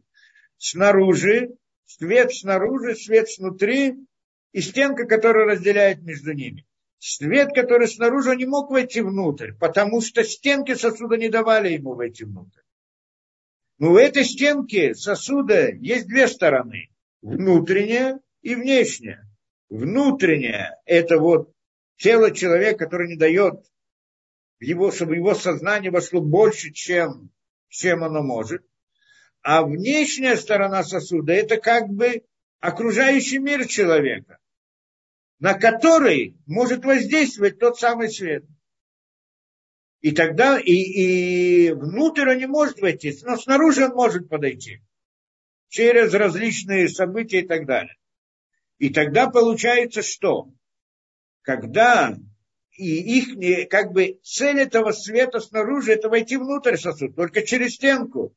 Но он не может войти внутрь стенки. Но с внешней стороны стенки он может войти. Так он приближается, приближается, приближается внутрь стенки, до, до куда он может дойти. До куда может дойти? До середины стенки. Что такое середина стенки? Это там, где заканчивается как бы та самая стенка человека, которая не дает ему войти внутрь. телесное, да, которое не дает ему войти внутрь. Теперь, если свет, который внутри сосуда, хочет выйти, тоже светит в эту стенку и приближается, приближается э, как бы в сторону наружу, и свет, который снаружи приближен, ходит внутрь, и там в середине, где, куда уже внешний свет не может войти внутрь, там они сталкиваются. И тогда э, тот свет снаружи входит в какой-то мере, какая-то его мера входит внутрь. Как бы стенки расширяются немножко или еще что-то. Ну, это аллегория. В чем здесь суть? Суть в том, что когда человек он живет миром, э, этим миром, наслаждениями, миром, развлечениями и так далее, он не стремится ничего постигнуть.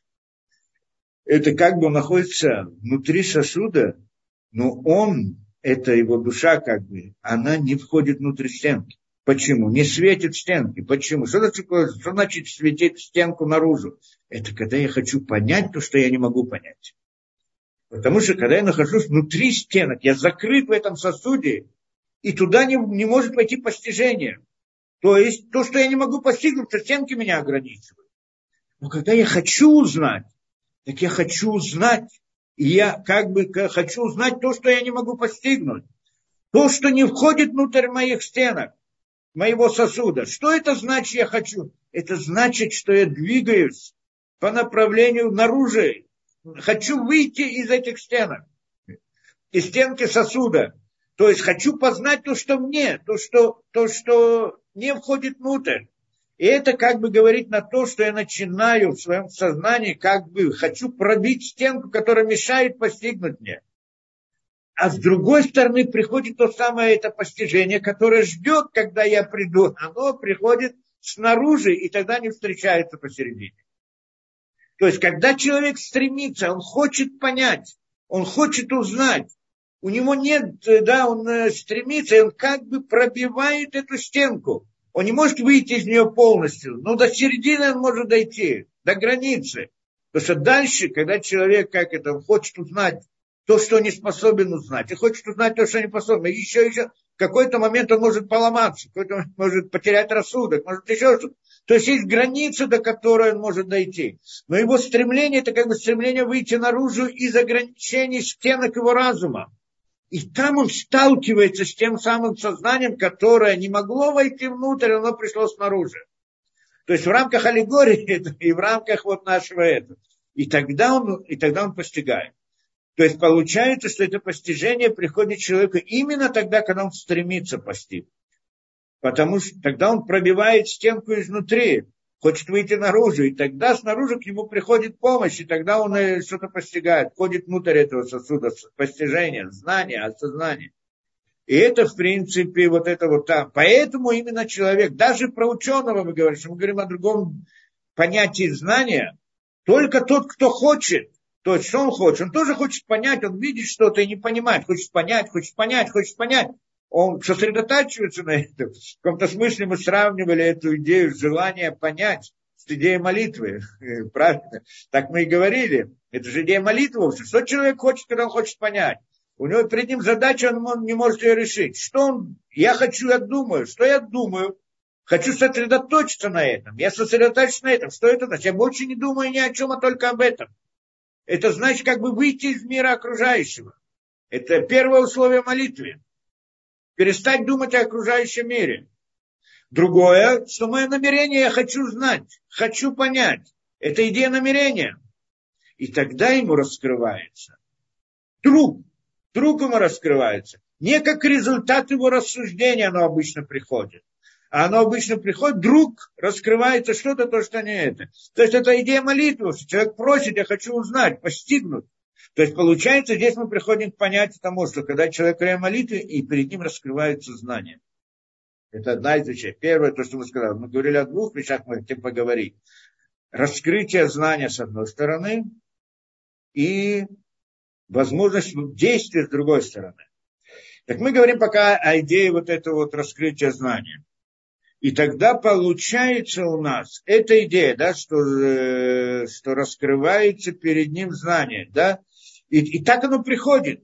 Так приходит это знание внутрь человека, внутрь его сознания. Поэтому именно тот, кто старается, тем более тот, который занимается Торой, изучает, это тот самый стапер, как откуда он знает. Потому что все его стремление это понять Тору, постижение Торы, и тогда ему раскрывается. Мы говорим, при чем здесь он хочет узнать Тору, а при чем здесь будущее, которым раскрывается, или какое-то событие, которое открывается, которое это. Он как бы переходит через границы ограничения этого мира, внутри своего сознания. Почему? Что изучение Тора это не просто знать какие-то технические вопросы. Это постижение основы мироздания, это, это видение как бы, да, э, более, да, как-то глубины мироздания, видение глубины мироздания. Это, в принципе, идея. Поэтому, когда человек доходит до этого, то тогда, э, тогда перед ним, да, это во время молитвы, это, это, и поэтому это не, не удивительно, что во время молитвы раскрывается ему знание. Раскрывается, когда, или когда он занимается разной Торой и так далее. И когда, только есть уровни различные, много-много-много разных уровней. И поэтому мы говорим, что у Бетюсефа и было понятие Магиди, приходит ангел в каком-то его образе. Может быть, не приходит ангел. Но мне вдруг, я вдруг очень-очень хотел узнать и понял. Вот это понял, мне кто-то принес это знание. Э, как он нам объясняет здесь, для того, чтобы раскрылось тебе знание, нужны заслуги. Это стремление человека, это когда человек делает какие-то, да, как это, учит Тору, занимает, делает митцвот, он создает тех самых ангелов, которые приносят к нему это знание. Да, и здесь мы входим, э, да, ну ладно, это, и здесь мы говорим, тогда поговорим также о других уровнях. Что значит другие уровни? Это что приводит там Ариза, что он как бы сравнивает это с понятием пророчества. Почему? Идея пророчества, там он, не буду приводить все, что он там приводит с этим, да, с идеей пророчества, там много сложных вещей, но в принципе там он, э, да, э, э, идея пророчества – это идея раскрытия, как мы говорили. Он приводит там интересную вещь саму по себе. Что значит э, идея пророчества? Что, как это, э, есть в слове высказывание, когда человек говорит что-то, есть голос, разговор и пар, который выходит изо рта. да? Три вещи. И также есть три вещи, три этих понятия в духовности и как бы в телесности. И когда человек разговаривает, он разговаривает, что-то говорит и так далее. И, но в какие-то моменты может быть, что вот этот вот э, этот голос, который у него, голос это выходит из, из горла потом перерабатывается зубами, небом и так далее, и преобразуется в слова, в буквы. И потом это выходит в виде какого-то пара из этого.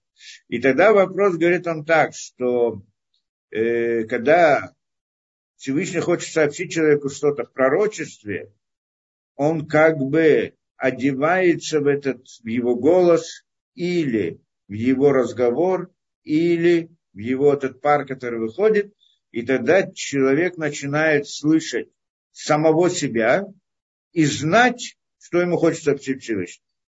Один из видов пророчества. Я не буду сейчас разбирать все там возможности, много разных возможностей, что показано различные уровни этого пророчества. Что вдруг он не сам говорит, а кто-то говорит его голосом. И тогда он слышит, это один из понятий. Мы говорили о других также понятиях идеи пророчества. Что это такое?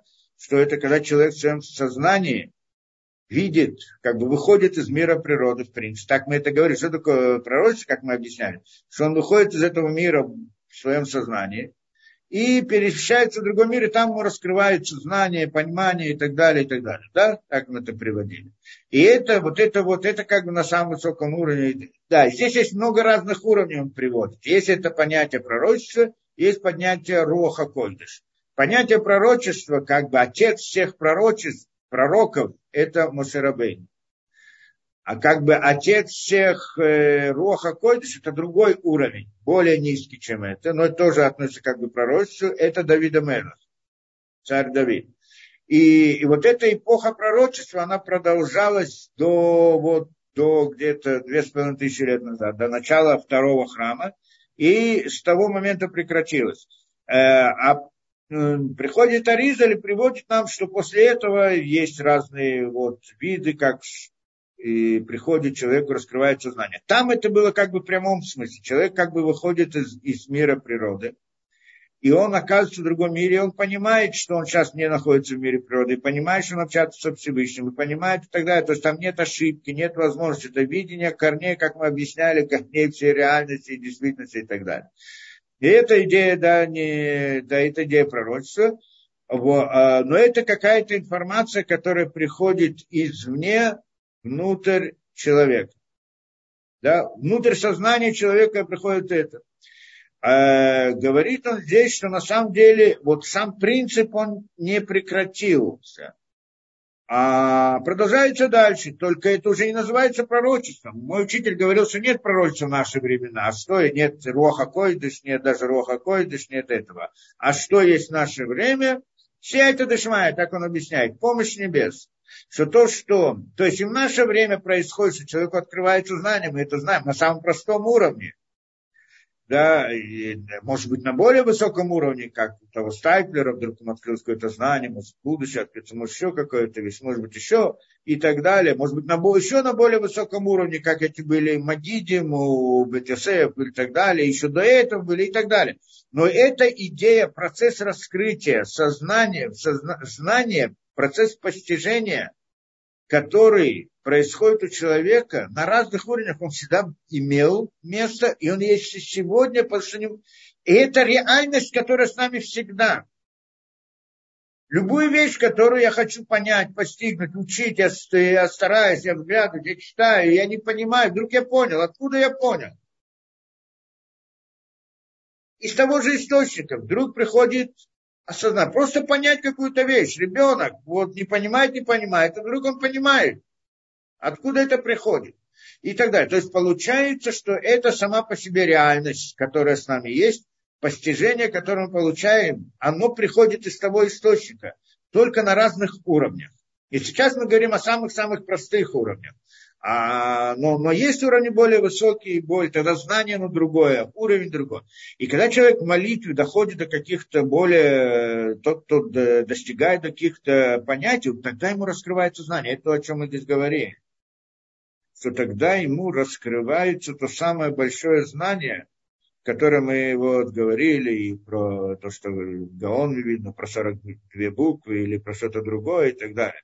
И, и иной раз может человеку раскрыться много, и он вдруг понимает много вещей и все прочее. И здесь мы входим в некоторую проблему. У нас возникает вопрос. Этот вопрос, что сегодня мы не сможем ответить, но хотя бы мы его поставим, а потом попытаемся в следующий раз ответить, то пойдем дальше. Получается интересная вещь, что, что на самом деле есть как бы, что у нас есть? Что мы говорим? Мы говорим, что есть какое-то новое постижение, и да, я что-то узнал в своей мысли. Вдруг мне что-то открылось. Подожди, что открылось? Пришел, ну, пришел у кого-то ангел, обучает меня Тору. Не ангел, скажем. Да, я не буду говорить о ангеле, который приходит ко мне, обучает Тору, но я сижу и мне вдруг что-то стало открыто и понятно. Говорим теперь более того. Я же сидел и учил Тору и не мог понять. И сейчас я понял. Пришло какое-то знание. Теперь откуда пришло это знание? Пришло откуда-то. Ну, насколько я могу доверять ему? А вдруг я неправильно понял? Вдруг, вдруг это знание, что это знание? У нас же что у нас есть? У нас есть Тора. Мы знаем, что Тора, откуда мы знаем Тору? Тору получили на горе Синай. Правильно? Через пророчество, как на самом высоком уровне. И тогда, и тогда оно передается нам традиции.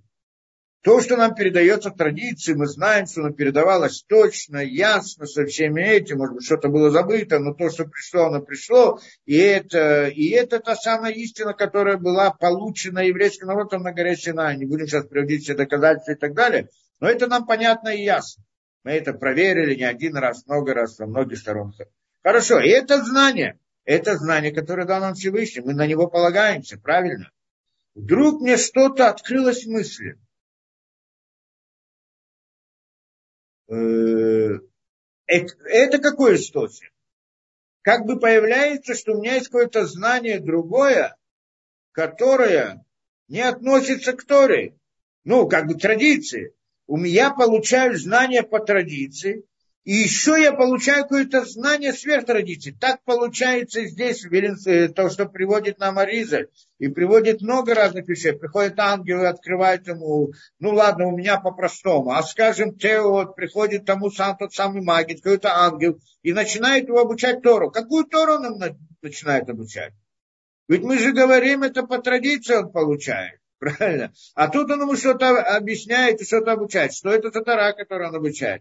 И у нас как бы есть здесь противоречие между ними. Да, между двумя понятиями. На самом деле, ну, может быть, даже попытаемся ответить.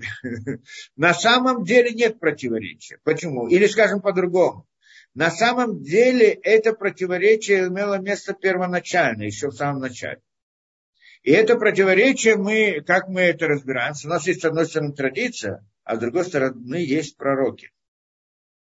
Что впоследствии евреи получили Тору, и впоследствии были пророки. Значит, пророки, они получали знания вот из какого-то такого источника на очень высоком уровне. Не как мы, конечно, да, но получали знания через то самое сознание. То есть мы говорим о некотором знании, которое мы получаем внутрь сознания откуда-то, из того, из какого-то того места, а с другой стороны, мы получаем знания по традиции истории, да, как нам передали традицию. Так какое соотношение между ними? И действительно, и в те времена тоже. Что было в те времена? Приходит пророк и говорит, я пророк. Что значит пророк? Я получил знание, не то, что мы там немножко что-то узнали. Я видел, я вышел в мир, мир духовности. И я знаю, получил такое-то знание. И что тогда? Ну, если он говорит сто процентов то, что написано в Торе, ну, скажем, ладно, увидел, увидел, мы это видим в Торе. А если он говорит не совсем то, что написано в Торе, это вопрос. Понятно, что если это пророчество Всевышний ему дает, то есть появляется какой-то второй канал. Есть один канал у нас традиция, и другой канал приходит откуда-то из другого. Как мы содержим вместе. Сказать по правде, традиция тоже приходит из того же канала. На самом-то деле, только первоначально, что были все, э, сколько, несколько миллионов евреев там были. Да, 600 тысяч только мужчин взрослых. И они находились все в этом состоянии через пророчество, получили с того самого источника. Только там был не единичный человек, который получил пророчество, а миллион. И это свидетельство, она дает нам абсолютность. И поэтому у нас есть абсолютность пророчества Моше есть абсолютность пророчества вот Торы, которые они получили. Теперь приходит ко мне какой-то пророк, скажем, те времена, и он говорит, я видел, я вижу, я был там на небесах и увидел то-то и то-то. Как мне к нему относиться? На самом деле, как мы относимся? Конечно, относимся. И как то Рамбам приводит, как относиться к таким людям. Что это? И там были в те времена, когда было пророчество. Было много людей, у которых было пророчество было где-то 120 тысяч пророков за всю вот историю да, от входа в Израиль до, до конца, начала второго храма. Около 120 тысяч пророков. Да, было много это. Были школы пророков. Что значит школы пророков? Что они там учили? Ну, условно, приблизительно то, что мы сейчас учим, как молиться по-настоящему, как, как, как намереваться и так далее. Но по-настоящему пророчество, это раскрытие этого знания, оно не зависит от человека. Человек не может его вызвать. Он может быть к этому готов, как мы сказали, подойти к краю стенки, да, к середине стенки, от себя, сделать все усилия от себя. Но знание должно прийти от Всевышнего, это это. И раскрытие знания, приходит пророк это. И что мы говорим, и как же мы тогда к этому относимся? И это же мы учим, скажем, рамбами, ну, в Торе, в принципе, приводится – что если придет тебе пророк и будет говорить то-то и то-то, помните, да? И будет, будет, придет тебе пророк или ясновидец, и будет говорить, пойдем за, за мной, что не так, и будет покажет тебе даже чудо, какие-то события, делает чудеса и так далее, и скажет, пойдем э, да, не за мной, не, не, и, э, не то, как сказано в Торе, то тогда ему надо дать смертную казнь, пророк. То есть мы говорим о пророке, потому что если бы он не был бы пророком, то его Тора не назвал бы пророком, назвал бы обманщиком. То есть может прийти человек и сказать, я видел, я пророк. Ну, пророк, ты должен э, э, обманщик. Да, а но если действительно пророк, и он приходит, он действительно что-то видел, подымался, и тогда и говорит, надо идти против Торы, то это называется лжепророк. То есть он пророк, но лживый. Что значит лживо? Неправильно понял. Он неправильно объяснил то, что ему показали. И он не достиг того уровня, чтобы это, да? Только вопрос, и тогда ему полагается смертная казнь. Вопрос только, как я знаю, если он прав или не прав. Как проверить? Тогда есть система проверки пророка. Одно первое условие, которое должно быть, это должен быть праведник, и должен быть большой Талмит Хахам, прежде всего, да, мудрец, значит. Но даже не первое правило. Первое правило, ну, скажем, это первое правило. Иначе вообще его слушать не о чем. Даже, даже слушать, не, не важно, что он там говорит, даже не, да, даже это. Но когда он действительно праведник, сильный и так далее, то тогда, то есть он заслуживает пророчества со своей точки зрения, тогда проверяют его пророчество, о чем он говорит.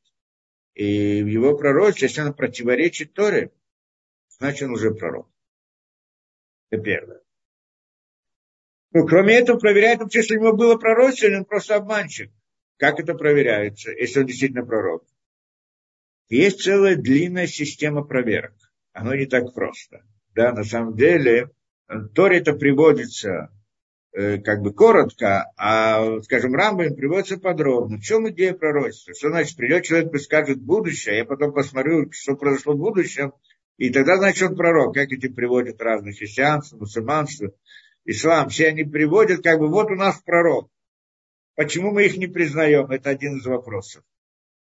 Он, потому что он к нам не пришел на проверку.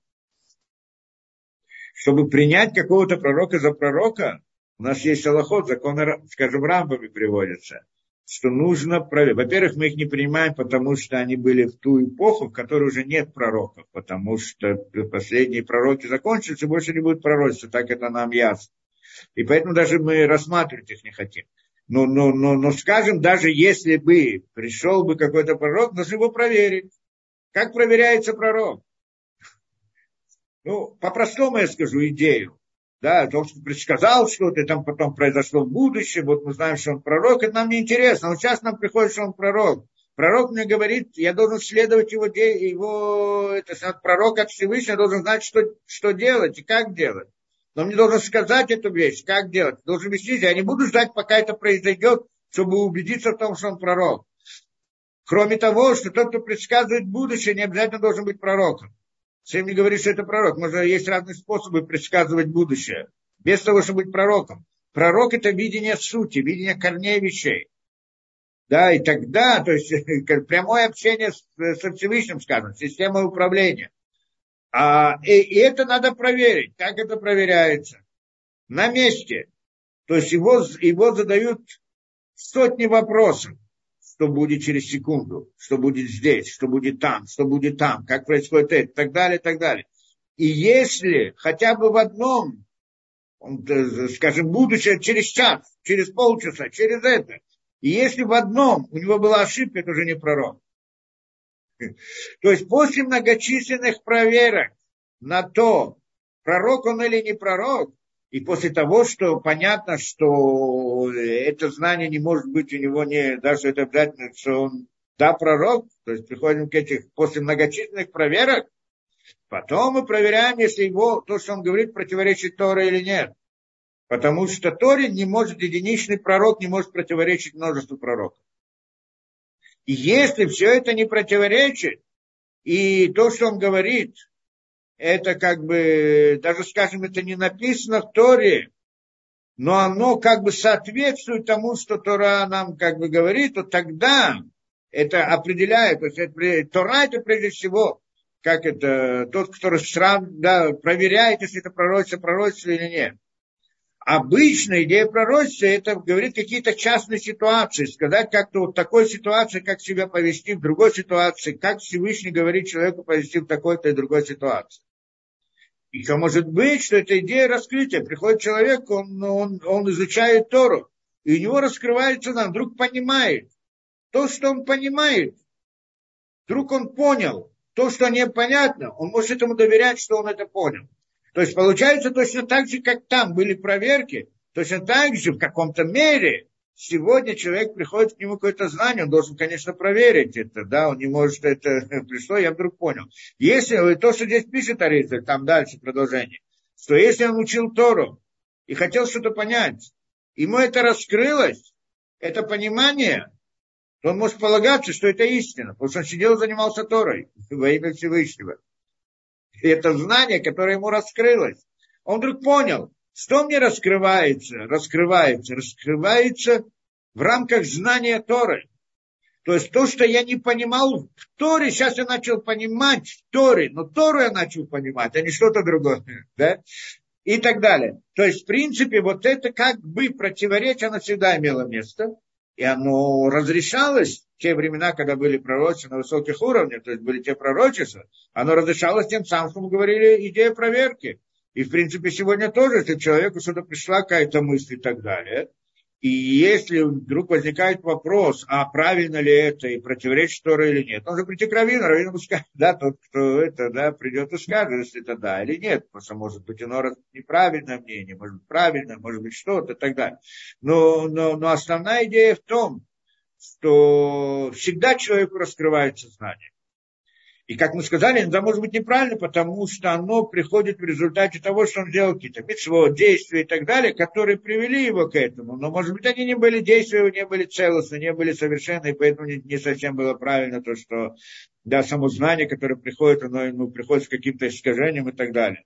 Вот эта идея понимания да, это которая приходит к нему и прочее. И понятно, например, когда приходит открытие ученому, он вдруг открыл какую-то теорию, какую-то это идею и так далее, приходит. Она была послана Всевышним. Для чего? Чтобы он развивал там разные науки, технологии и так далее. Но она не является истиной. Это понятно первоначально.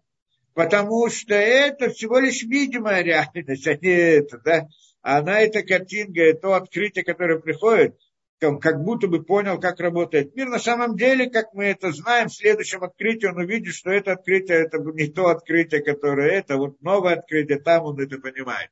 Там он, то есть там понятно, что картина, она не дается правильно, настоящая, полная, то есть не суть, а вот только для какой-то частной цели, вот определенной технической какой-то цели определенной, то или другой, приходит человек, открывается. Во всяком случае, эта идея мы знаем, что есть вот идея раскрытия знания человеку. Раскрытие знания на простом уровне есть у каждого, всегда, почти всегда, ну, кроме, ну, те, которые хотят и желают. Да? И иногда не получают, иногда получают, что-то не понимает больше, понимает больше. Жизненный опыт, то же самое бы сказать. Но кроме этого, когда мы говорим о молитве, когда говорим о вот этих вот, человек сидит, занимается Торой, то тогда эта идея раскрытия внутри его сознания получает более, э, приобретает другой, другой совсем характер, другой уровень совсем, то, что раскрывается в его мысли. И иной раз, когда человек входит в это знание больше и больше и больше, целый поток знания, который раскрывается перед ним, это нечто удивительное само по себе. И это как бы идея, вот это то, что мы хотели сказать, э, прежде всего, что когда человек поднимается свои мысли, перемещается в тот самый мир, мир слов, да, то, что мы сказали, мир вот, мысли и так далее, то тогда одно из сны, это при ним раскрывается знание.